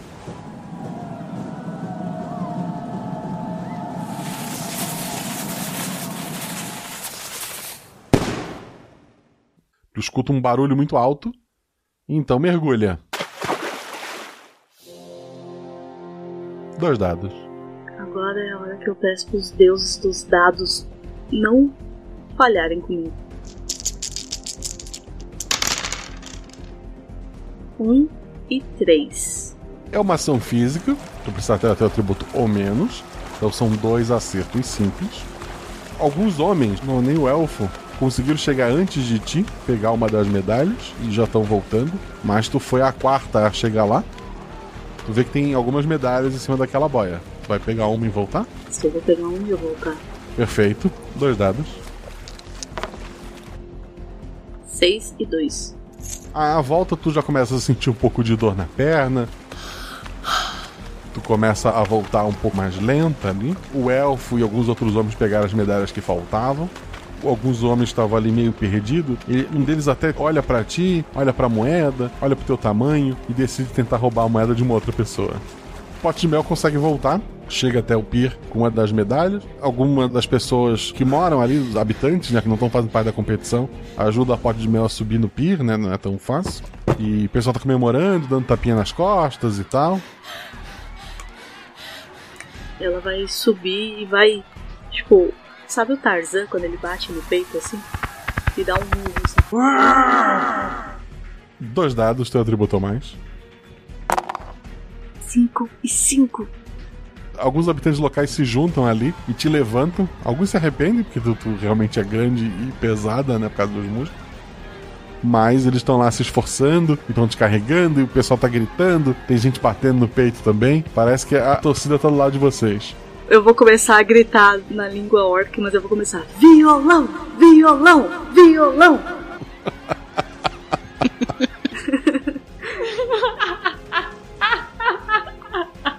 violão. Eu dou uma cutucada em qualquer um que esteja do meu lado e falo: Ó, oh, minha irmã, maior orgulho.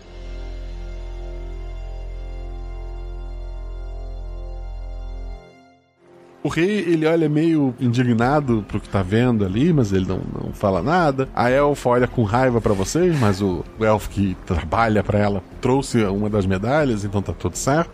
O rei então fala: Limpem tudo, acendam os braseiros e tragam os peixes. Vamos ver como se saem em uma tarefa que não precisam usar os músculos. Eu faço uma massagenzinha nos ombros da minha silenciosa e falo, ó, agora aqueles seus anos de estudo vão valer a pena, hein? Em algum, em algum lugar que tem que ter uma gordura, um sal, um ácido. Tô tentando lembrar disso, entendeu? Eles trazem um peixe muito grande, trazem um braseiro já aceso para ti. Tem alguns sacos de, de, de condimentos ali, parece sal de diferentes cores. Tem uma faca muito grande. O outro gêmeo dos elfos está indo lá para preparar. O número de competidores caiu pela metade, né? Não tinha medalha para todo mundo. E o rei então fala: Podem começar. Além do peixe, o que que tem? Tem alguns sais de cores diferentes, alguns condimentos que tu não faz ideia do que seja, uma faca muito grande e um peixe. E o braseiro, né? Pra fazer o peixe. Não tem nenhum vegetal, nada, só tem o peixe. Tem alguns madinhos pequenininhos assim entre os condimentos, mas. Ó, todo bom churrasqueiro sempre me fala sal grosso só e tá valendo. Sim. eu vou limpar um peixe, porque eu acho que limpar um peixe é universal, em todo lugar deve limpar um peixe parecido. Então vai lá, dois dados para limpar o peixe. 4 e 2.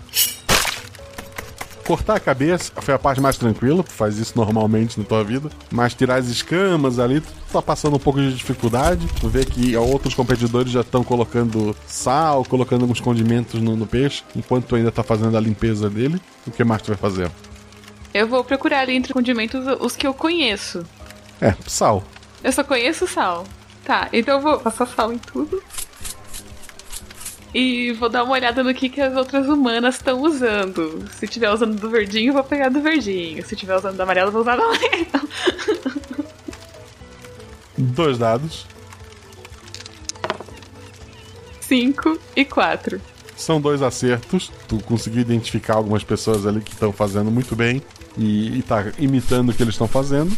E tu já tem três acertos somando as duas jogadas, né? Tu depois coloca o peixe ali para aquecer e começa a preparar ele. Tá um cheiro bom naquela região, mas são vários peixes sendo preparados, né? Quando tudo acaba, o rei, o príncipe e o clérigo, né, o homem com a gaivota, os três estão provando pedacinhos dos peixes, passando entre um e outro e fazendo uma prova e tal.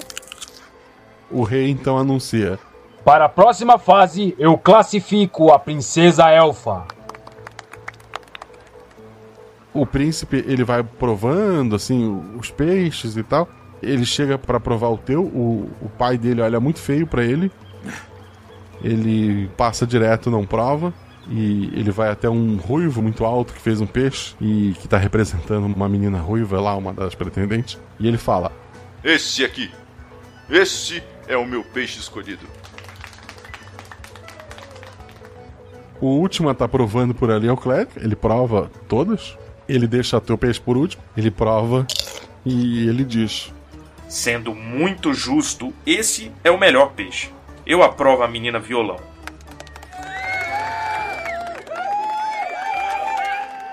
que ele entendeu o que a irmã gritou, né? Yes. violão, violão, violão, violão, violão.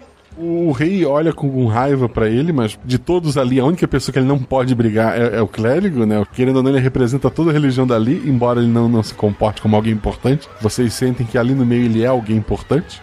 Tanto que ele estava votando, né? A população, então, finalmente se aproxima. O pessoal dá alguns canecos para vocês, oferece rum, oferece cerveja. E o pessoal tá se servindo ali do peixe do pessoal com um banquete ali. Vou cortar para petisco o meu peixe. Eu vou comer o peixe da ameaça silenciosa. Eu também. Eu confio no peixe da minha irmã. Tu vê que muita gente foi no peixe de vocês e no da elfa, provavelmente porque são os mais exóticos ali, né? E o pessoal tá comendo e estão comemorando. O rei espera todo mundo comer, descansar. Então ele anuncia: Está na hora de acabar com isso. Temos então três finalistas para o combate. Que vença o melhor pessoal ele, ele tá erguendo com os barcos, colocando parece toras altas de madeira no, no oceano ali, estão batucando nessas toras. Eu começo a sentir o sonzinho assim do, do batuque, lembrando das músicas dos orcs. Eu falo assim, ó, tô entrando no, no clima, tô entrando no clima. Vou já começar a relaxar os músculos da runa. Eu sempre faço isso já, tô habituada.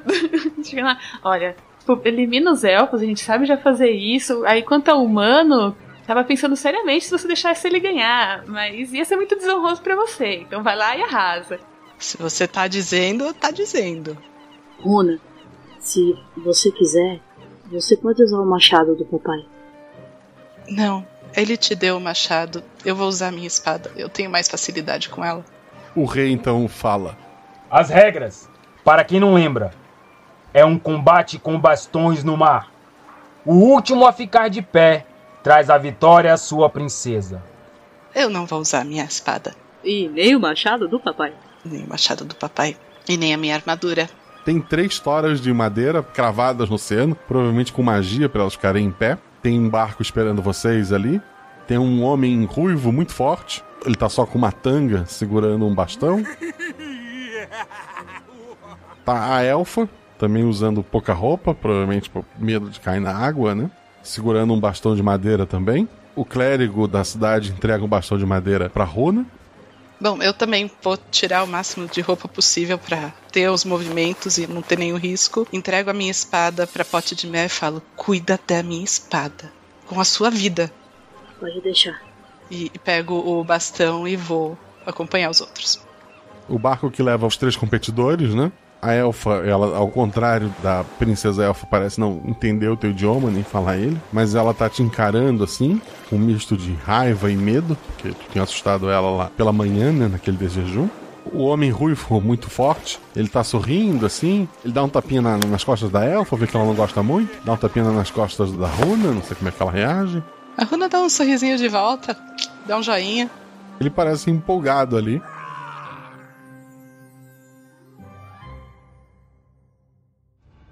Vocês três são posicionados em cima das toras de madeira, estão próximos o suficiente para bater com os bastões, né, e se defender. O rei então fala: Estão prontos? Sim, senhor. Que comecem então. Runa, o que tu pretende fazer? Olha, eu vou atacar a elfa, tá? Com o bastão bater nela. Dois dados. Tirei 5 e 1, um, sendo 5 o meu atributo. Um acerto crítico, um acerto normal. A elfa se prepara. A elfa é muito mais rápida que você. Ela bate com toda a força com o bastão. Ele acerta no teu pescoço e parece não causar dano algum. Tu simplesmente bate o teu bastão como se fosse um taco de sinuca, embora não tenha sinuca entre os elfos. Mas tu simplesmente acerta a elfa e ela puf, cai na água. O ruivo então te ataca. Eu vou tentar me defender. Dois dados. Eu tirei 4 e 1. Um.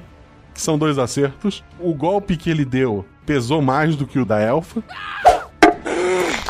Quase perdeu o equilíbrio por um momento, mas aproveitou o, o movimento que ele abriu a guarda e também com o movimento rápido com o bastão. Dá uma rasteira nele que cai na água. Eu dou um sorrisinho, levanto o braço e. Violão! e o pessoal vai ao delírio lá, começa. Violão, violão, violão. A pote de mel vai pegar a ameaça silenciosa no colo assim e começar: Vai casar, vai casar, vai casar.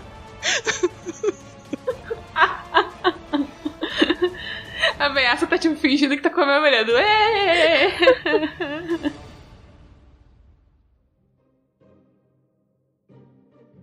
O rei tá muito bravo, assim, ele, ele olha pro filho, ele olha pro clérigo, ele, ele começa a discutir com o clérigo de forma que vocês não conseguem entender o que eles estão falando, mas parece ter um debate grande entre os três ali. A Runa, o barco vem recolher ela, o pessoal vem jogar uma corda para ajudar o Ruivo, ajudar a Elfa, né?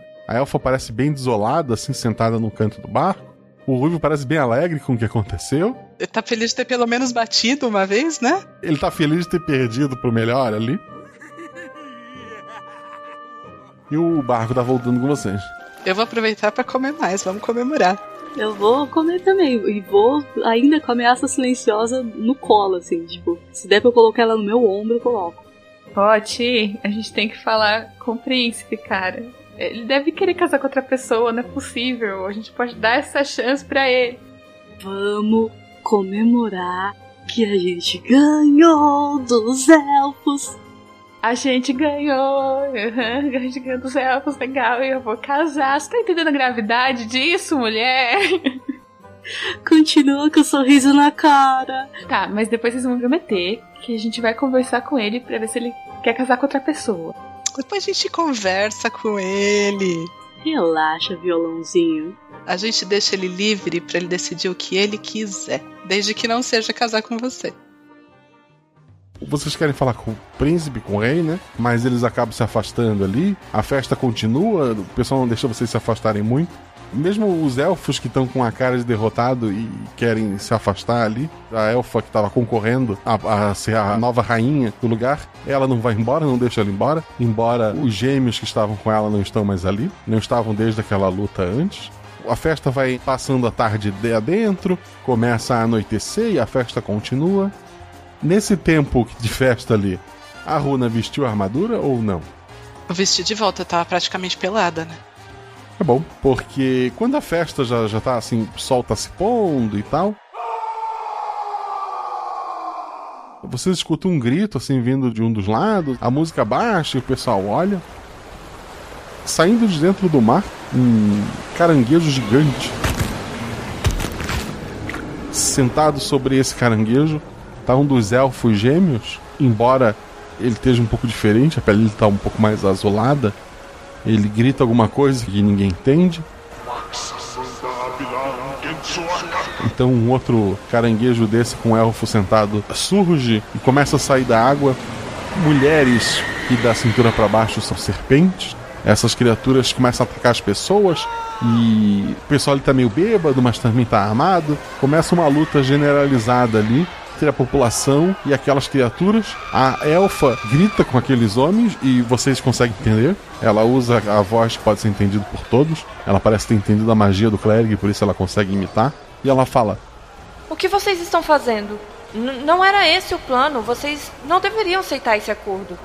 Aqui ainda não acabou. Eu vou pedir uma nova chance. Ainda podemos conseguir o apoio dos humanos. Os dois elfos gêmeos sorriem e estão atacando ali o pessoal. Ela saca a espada.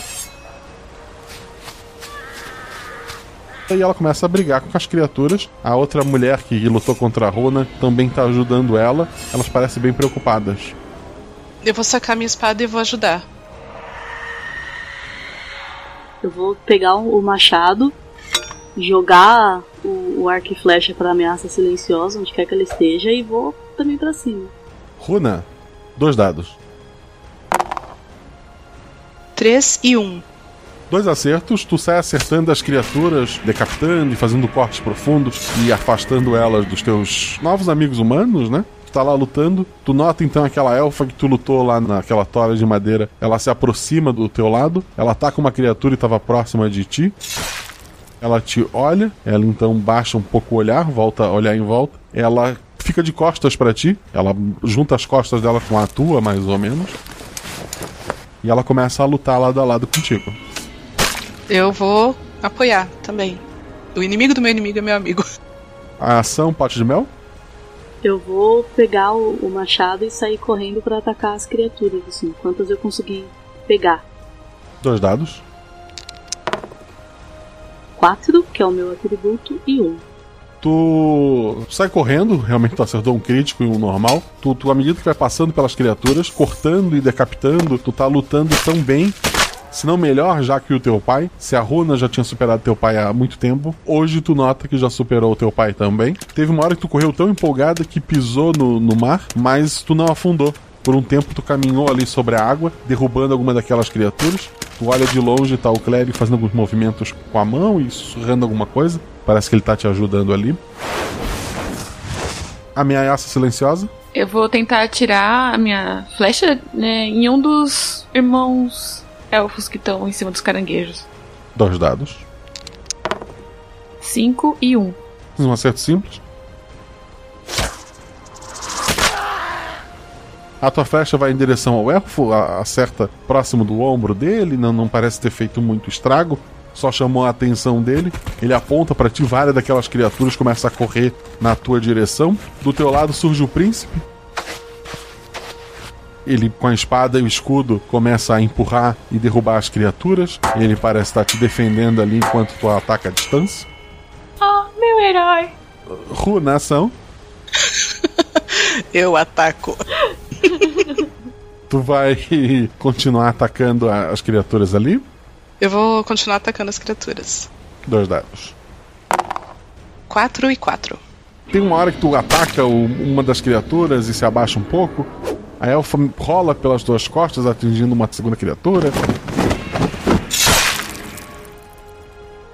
Então tu levanta, já pronta. É, vocês duas que nunca lutaram junto ou treinaram juntas, serem guerreiras com muitos anos de prática, naquele momento vocês estão lutando como iguais e se apoiando ali. E o que seria um massacre para os humanos não está sendo, porque eles- as criaturas mal conseguem sair da água antes de ser derrubada.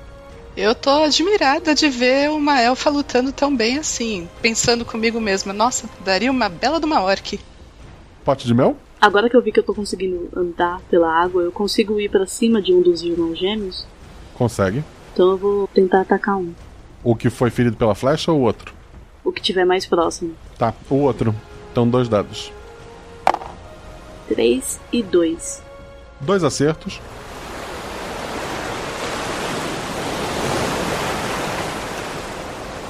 Uma onda se forma e te joga pra cima, porque a criatura realmente é, é muito alta. O Clegg parece que entendeu o que tu queria fazer. Quando tá subindo, tu sente aquelas garras gigantescas se fecharem, mas elas se fecham lentas demais. E tu consegue passar por elas. Então, com o teu machado, tu ataca um daqueles gêmeos elfos e tu acerta ele com um golpe. Aquele caranguejo gigante começa a recuar. De lado, né? Porque ele é um caranguejo. Ameaça silenciosa? Vou tentar acertar com outra flecha, tipo os, os monstros que estão chegando perto da gente também, pra eu tentar defender um pouco também o príncipe. Dois dados. 4 e 2. Um acerto simples. Mas tu consegue ali e tu e o príncipe estão lutando. Poucas criaturas estão chegando até vocês, porque a tua irmã e uma elfa estranhamente estão lutando com costas com costas lá e fazendo um furacão no meio daquelas criaturas. Runa, tu vê que as criaturas já estão recuando, faltam poucas, tem só um daqueles elfos é, montado num dos caranguejos. Tá, eu vou correr tentar acertar o elfo ao invés de tentar acertar as criaturas, então. Dois dados. 6 e 4. Foi um acerto simples, né? Tu também com a ajuda da, da magia do clérigo, ele vê que tá correndo, ele te levanta. Tu acerta com a tua espada no, no elfo. Ele bloqueia, embora não com força suficiente para parar todo o golpe. Tu vê que a espada encosta nele. Ele tá sangrando. Tu sente alguma coisa nas tuas costas? A elfa parece que saltou lá de baixo, saltou nas tuas costas, rolou para trás do elfo, então cravou a espada nele.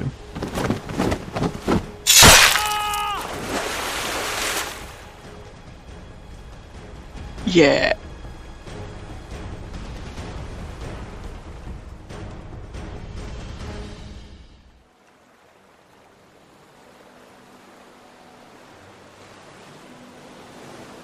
As criaturas começam a recuar ali.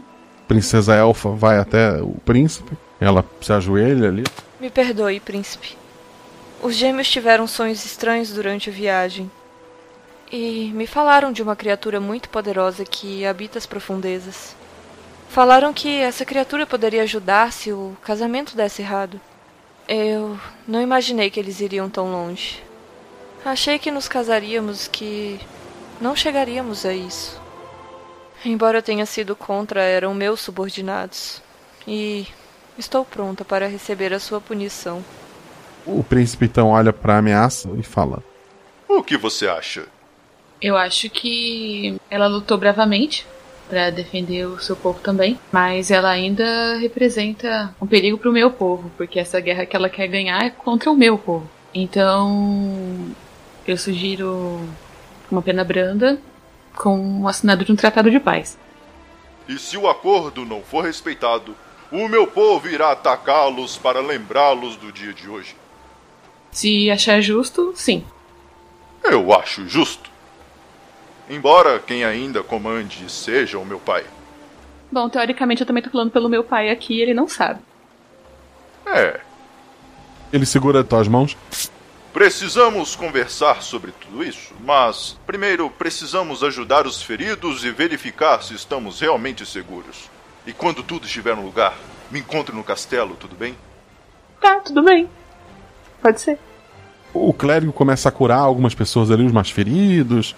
Tem o pessoal ali também costurando queimando feridas, usando métodos mais arcaicos de cicatrização. A pote de mel vai do lado do clérigo, porque ela ficou fascinada com o poder dele. Ela quer observar ele fazendo as coisas. Ele começa a te falar. Quer ajudar? Então pega aquele pano, pressiona o ferimento. Tá dando algumas dicas ali de primeiros socorros, ele tá te ensinando alguma coisa enquanto tu ajuda ele. Ela tá ajudando. Eu vou procurar aquela elfa, se ela ainda estiver por ali, pra eu conversar com ela um pouco. Ela tá lá a- limpando a arma dela, afiando. Ela guarda quando te vê. Eu sento do lado dela pra limpar também as minhas armas.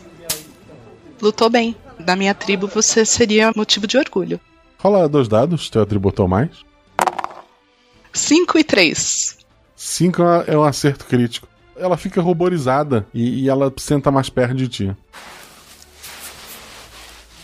Chipei. Eu continuo lá, limpando a espada, batendo papo, jogando conversa fora, numa boa. Perfeito. A ameaça silenciosa, tu vai fazer o que por ali? Vou também tentar ajudar alguns feridos e depois que todo mundo tiver sendo acudido, assim, vou falar com as minhas irmãs que o príncipe falou pra gente ir no castelo. Não, ele falou pra você ir no castelo. É, então eu vou avisar elas de que eu vou ao castelo.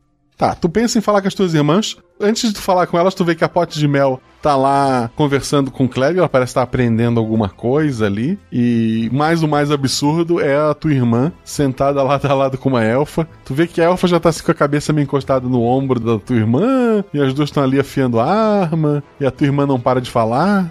Vou avisar então a pote de mel, tipo pote de mel. Você viu aquilo ali, ó, ó, ó, ó, ó. E depois você falando de mim. Ok, isso foi estranho. Mas elas estavam lutando juntas, né? É, tava, tava até bonitinho, né? Então, é, o príncipe pediu pra eu ir lá no castelo. Eu vou lá. Mas se eu não voltar, é, sei lá, convoca um exército, não sei. A gente vai atrás de você. É, tá, então tá certo. Eu vou lá, tá? Sei lá o que vai acontecer. Boa sorte, irmãzinha.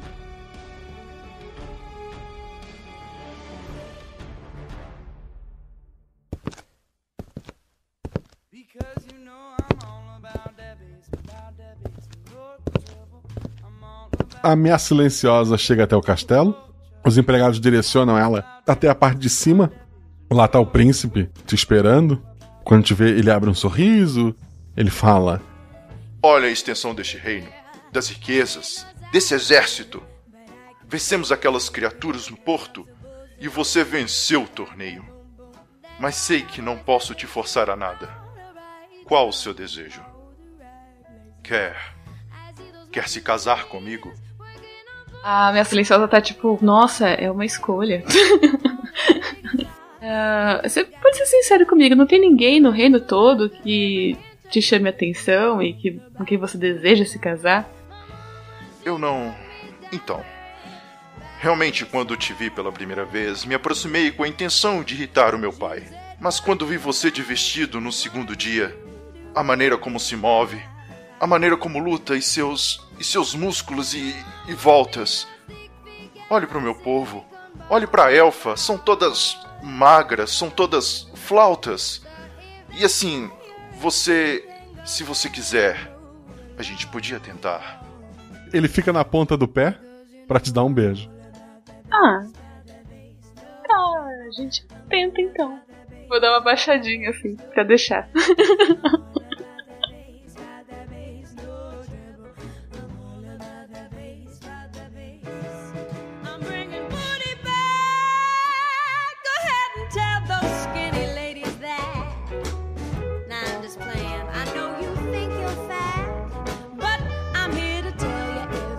Picture view is perfect from the bottom to the top. Hey, my mama, she told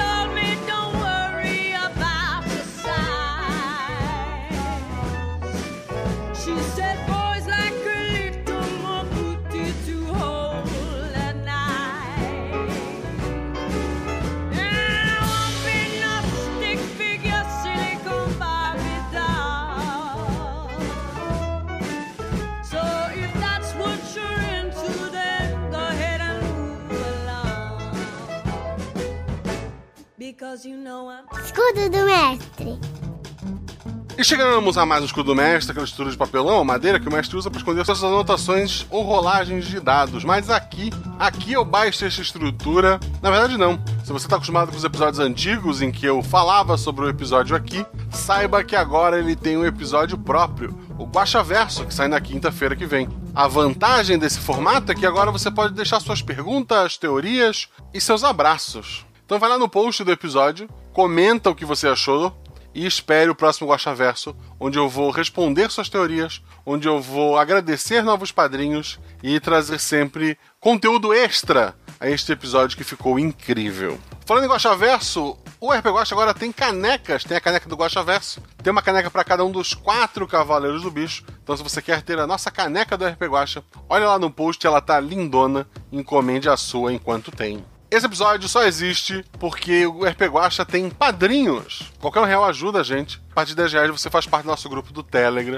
Nesse grupo você pode gravar vozes para NPCs, como eu vou falar daqui a pouco. Você pode gravar, assim como o Gilles gravou as regras lá no início do episódio, você vai poder estar gravando também. Você vai poder estar sugerindo nomes de NPCs. Você vai poder participar de um grupo só para debater spoiler quando o episódio sai. Esse episódio está saindo na segunda-feira. Ele sai quinta-feira no feed para todo mundo de graça. Mas quem é padrinho, quem apoia, acaba recebendo esse episódio na segunda-feira e já tem um grupo de spoiler no Telegram para poder debater. Tem subgrupos para falar sobre idiomas, tem subgrupos de perrengues domésticos, tem subgrupo só das meninas, tem subgrupo só do pessoal além do arco-íris, tem muita coisa bacana para você conhecer só com esse seu apoio. Tem um grupo, obviamente, que está sempre rolando RPG, o pessoal está sempre jogando lá no nosso Discord, então apoia esse projeto. Não só para ele continuar existindo, mas para você receber essas vantagens também. Quero agradecer novamente aos jogadores, quero agradecer a Mel, ela tem o um podcast Nossa Poesia, que como o nome diz, é feita a leitura de, de poesias, né? São, são sempre episódios curtos, muito, muito bem, muito bons. É, dá uma conferida lá, procura Nossa Poesia, tem um link no post. Ela faz parte também, junto com a Ana, que foi outra jogadora, do Projeto Drama. O Projeto Drama ele tem uma pegada de audiodrama. Você que é mais velho vai lembrar, ele tem um quê de você decide. No final do episódio, você tem um caminho A um caminho B. É, essa votação acontece pelo Twitter, por, por várias formas. Você vai lá, vota, e o próximo episódio vai seguir o caminho que você votou. Então você acaba influenciando essa história. Então conheçam o Projeto Drama. E a Fran, como eu falei, ela ainda não tem um projeto só dela, mas ela que organizou várias teorias do, do Guaxaverso, uma das guardiões do, do, da, da, planilha em que ela tenta organizar todas as linhas possíveis. Ela até certa? Não, não sei. Vocês têm que entrar no grupo de padrinhos para dar a opinião de vocês e ajudar a crescer esta planilha. O episódio foi editado pelo Gustavo Lourençon. Ele também tem um projeto de audiodrama chamado Red Food RPG. O link tá aqui no post. É um audiodrama muito bacana para você que também curte RPG, senão você não estaria aqui, ainda mais ouvindo o Escudo do Mestre. E o Gustavo editou esse episódio. Se você precisa de editor, procura o Gustavo. O contato dele tá aqui no post. O episódio foi revisado pela Debbie Cabral. Ela tá lá no Reino Unido, mas ela ouviu o episódio, apontou algumas coisinhas pra gente mudar e a gente foi lá e fez. Quer economizar? O RP Guacha tem parceiros, tem a loja Representarte, que vende plaquinhas, paninhos bordados, adesivos. Dá uma conferida lá, Representarte, gostou de alguma coisa? Usa o código Guacha e ganha desconto. Editora Chá, livros, quadrinhos, é, coletâneos de RPG. Dá uma olhada lá, gostou de alguma coisa? Usa o código Guacha, você ganha desconto. Geek Inventário, essa não é uma loja oficial. A Sabrina Palma tem a sua página lá no Instagram. Ela faz saquinho de dado em forma de ovo de dragão, ela faz amigurumi, ela tá começando a produzir dados, vai fazer algumas coisas personalizadas. Gostou de alguma coisa? Chega na DM dela e fala: Olha, queria comprar tal coisa e eu vim pelo Guacha. Você ganha um desconto e me ajuda. MeuRPG.com grid de batalha, escudo do mestre, miniaturas em acrílico, tudo pro seu RPG. Gostou de alguma coisa? Coloca guacha no código, você ganha um desconto. Caverna DM, miniaturas feitas numa impressora 3D. Você pode comprar miniatura tanto sem pintura como com pintura. Um trabalho maravilhoso que o Dresler faz. Só de ir pelo meu link, tu já tá com desconto. Não precisa digitar nada. Se tu entrar na loja, entra na loja, é, na tua página privada lá na, naquela janela oculta e tu vai sem entrar pelo meu código, tu vai ver que tá um preço. Entrou pelo meu link, tu já vai ver que vai estar tudo com desconto lá dentro. Tu comprando alguma coisa, tu já me ajuda. A Caverna do DM também tem um sistema de loot em que você compra e recebe todo mês miniaturas em casas. Se você for fazer alguma assinatura, aí sim você usa o código Guacha. Entendeu? Foi comprar alguma coisa na hora? Não precisa se preocupar em botar código nenhum se foi pelo meu link. Pretende fazer uma assinatura? Aí você coloca a guacha para que o desconto fique todos os meses, não só naquele mês que você chegou. Esse episódio teve as vozes dos padrinhos. O próprio editor, Gustavo, Gustavo Lourençon, ele fez a voz do Rei Orc. O Danilo Battistini fez a voz do Xamã Orc. O Clérigo da Deusa foi feito pelo Ricardo Nespoli. Príncipe Lipe foi feito pelo Felipe Xavier. O pai dele, né, o rei, foi feito pelo Wilson Negreiros. E a Elfa foi feito pela Sinara. Quer ter sua voz em um NPC eternizado? Quer dar um nome pro NPC? Quer saber das histórias, da sinopse que eu mando pros jogadores antes mesmo de gravar? Quer poder bater um papo comigo? Seja nosso padrinho. A vacina tá logo aí, gente. Se puderem, fiquem em casa, usem máscara, pratiquem o distanciamento social, álcool gel e rolem 6, rolem 20. Se tudo é errado, rola no chão, que apaga o fogo e diverte. Beijo no coração de vocês, gente. Até a próxima.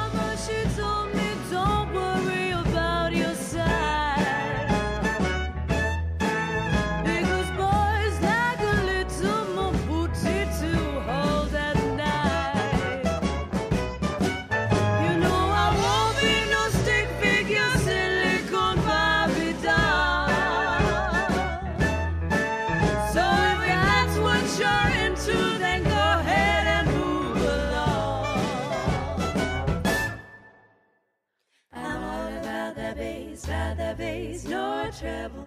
I'm all about the bass, about the bass, no trouble. I'm all about the bass, about the bass, no trouble. I'm all about the bass, about the bass. I'm all about the bass, about the bass, no trouble. I'm all about the bass, about the bass, no trouble. I'm all about the bass, about the bass, no trouble. I'm all about the bass, about the bass.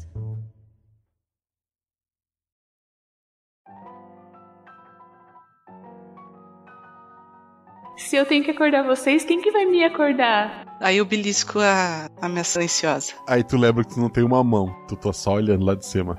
Ah, é. Eu não tenho mão. Hum, precisamos impedir isso. Mas antes. Runa, rola dois dados. Pera, o, o pai falou isso? Mas antes Runa rola dois dados?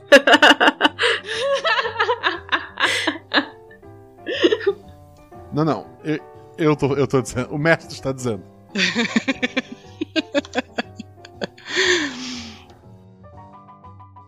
Peraí que eu rolei errado. É, Fran rola de novo. A, a Fran rolou um D26. Eu, eu rolei um D26. Peraí, deixa eu rolar outro. Por isso, vou poupá-lo desta difícil decisão e anunciar que ele se casará com quem eu escolhi. Ele se casará com a princesa do reino élfico, a senhorita.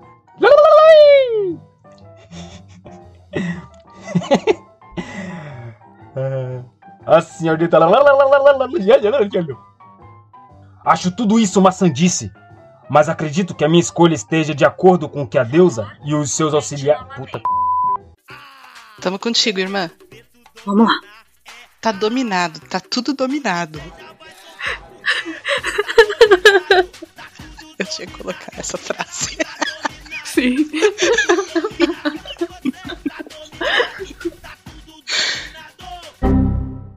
Opa, o Craig abandonou a gente. Por que que o Craig foi pra? Gente, o, o Craig só foi embora? Craig resolveu cair. Deu um pico no servidor, alguma coisa? É, ele falou: Não, não quero ver o que vai acontecer, eu não quero saber o resultado desse torneio. Ele só decidiu que ele não queria escutar. Ele ficou muito ansioso. Ameaça silenciosa?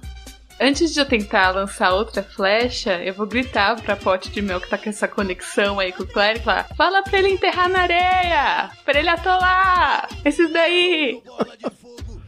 Meu, vocês são terríveis. É uma piada interna, editor. Pode cortar.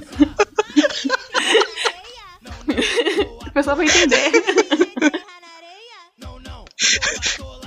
Corta não.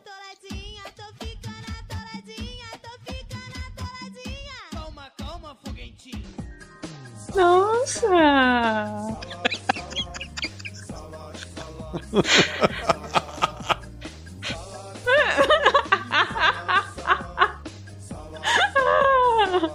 Salame, salame, salame, salame. Ai, tinha que colocar essa também.